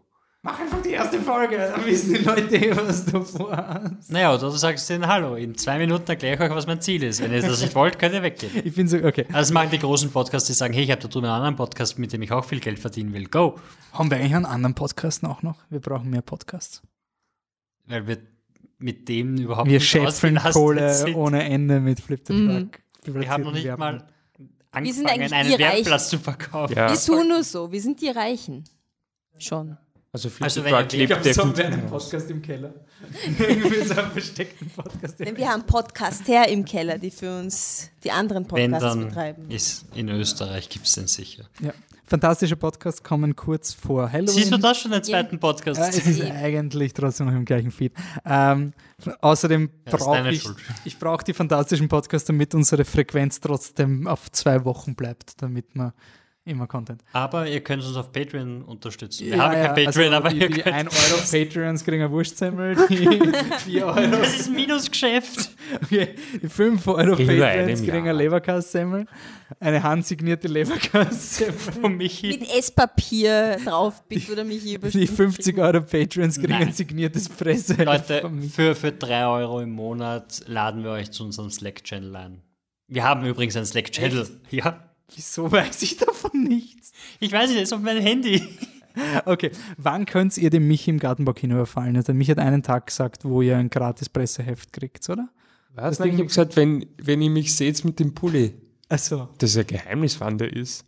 Ja, Wir sonst. müssen einfach dauernd hingehen. dauernd im Gartenbaukino. Dauernd. Aber, aber ich, Dauernd ich werde die Vianale kontaktieren, falls sie Probleme haben mit dem Ticketverkauf, dann werde ich es vielleicht auch noch öffentlich bekannt geben, Sind wir eigentlich damit sie Medienpartner von wenigstens der einen? Film ausverkauft. Nein, heuer nicht. Heuer nicht? Okay. Sie haben Es uns geht nicht angeschrieben. Es geht bergab mit der Biennale, ich sag's euch.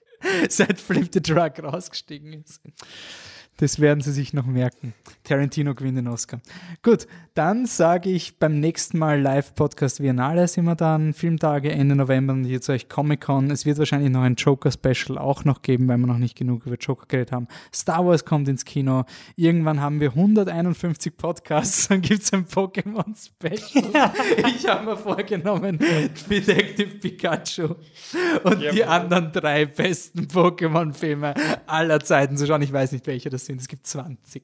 Es gibt 20. Ja, das eine mit Mew. Das ist mit Mew. Ja, das das, ist mit Mew muss man schauen. Das ist ein, Der erste, das, ja. Der es bis zu Das uns ist, der, das geschafft ist der zweitbeste. Der zweite ist der drittbeste und der dritte ist der erstbeste und danach sind sie ab. Und ja, vielleicht noch die letzte Folge, wo er, wo er endlich Pokémon-Meister wird. Wir Pokémon mal Spoiler. Alter, er hat nach 20 Jahren hat das vor drei Wochen geschafft und Was? Ash ist Pokémon-Meister geworden. Er ist weiter als die drei Fragezeichen. Sie sind immer noch Die sind immer Teenies noch und werden immer noch geschimpft nicht von mal Tante Chauffeur. Mathilda. Also, nein, der Chauffeur, der, den gibt's schon, aber der ist nicht immer, den ist ein nicht Uberfahrer. immer. Der ist Nehme. nicht immer Chauffeur. Ja. Mein, mein, ähm, Das der Teil war bei meiner Schwester haben sie geglaubt, sie ist urreich, weil sie, einen, sie hat immer gesagt, sie wartet auf den Driver. Und das, weil ihr Driver holt sie ab, also ihr Fahrer. Und das war der Uber-Fahrer. Das war so dieses, boah, wieso der war die Scheffel anscheinend voll Geld, weil hat dann einen Fahrer, der, der sie überall hinführt. Also ja. Drei Fragezeichen kommt auch noch live. Wann ist das? Ähm, am 28. glaube ich, November. November, also, auch noch äh, dieses Jahr. Ja, sehr. Bist narrisch. Und dann haben wir echt noch fettes Programm. Dann sage ich danke fürs Zuhören. Bis zum nächsten Mal. Ciao. Tschüss. Send in the cloud. Es ist so on the nose und so in your face unsubtil. Ja, Mit dafür kriegt wenigstens kein Kinoverzahrer Geld, also hey. Ja, das ist auch passiert, gell? Ja. Okay. Das ist ein Nein. Joker, oder? Ja. Nee. Naja, also marketingtechnisch haben sie sich nicht so schlau angestellt. Vor allem, wie kann das passieren, das verstehe ich nicht. Also, Das- das es- ist eine echte Kette an vielen Entscheidungen, die getroffen werden und keiner in dieser Kette hat gesagt, der, der die Rechte ablegt, der sich damit ich, ich muss tagtäglich immer, beschäftigt. immer wieder sagen, eine Trennung zwischen das, was der Künstler dann erklärt, was er machen wollte und der Film, weil beim Todd Phillips, es gibt manchmal so, so Dinge, wo du so denkst, so, es ist so botschaft formuliert, irgendwie habe ich mehr in deinen Filmen gesehen, als wie du es erklärst. Irgendwie so, sollte man das bei Joker auch nehmen. Film schauen und Eh, nein, aber dieser Song hat in diesem Ja. Film nichts verloren. Punkt. okay, kurzes Ende.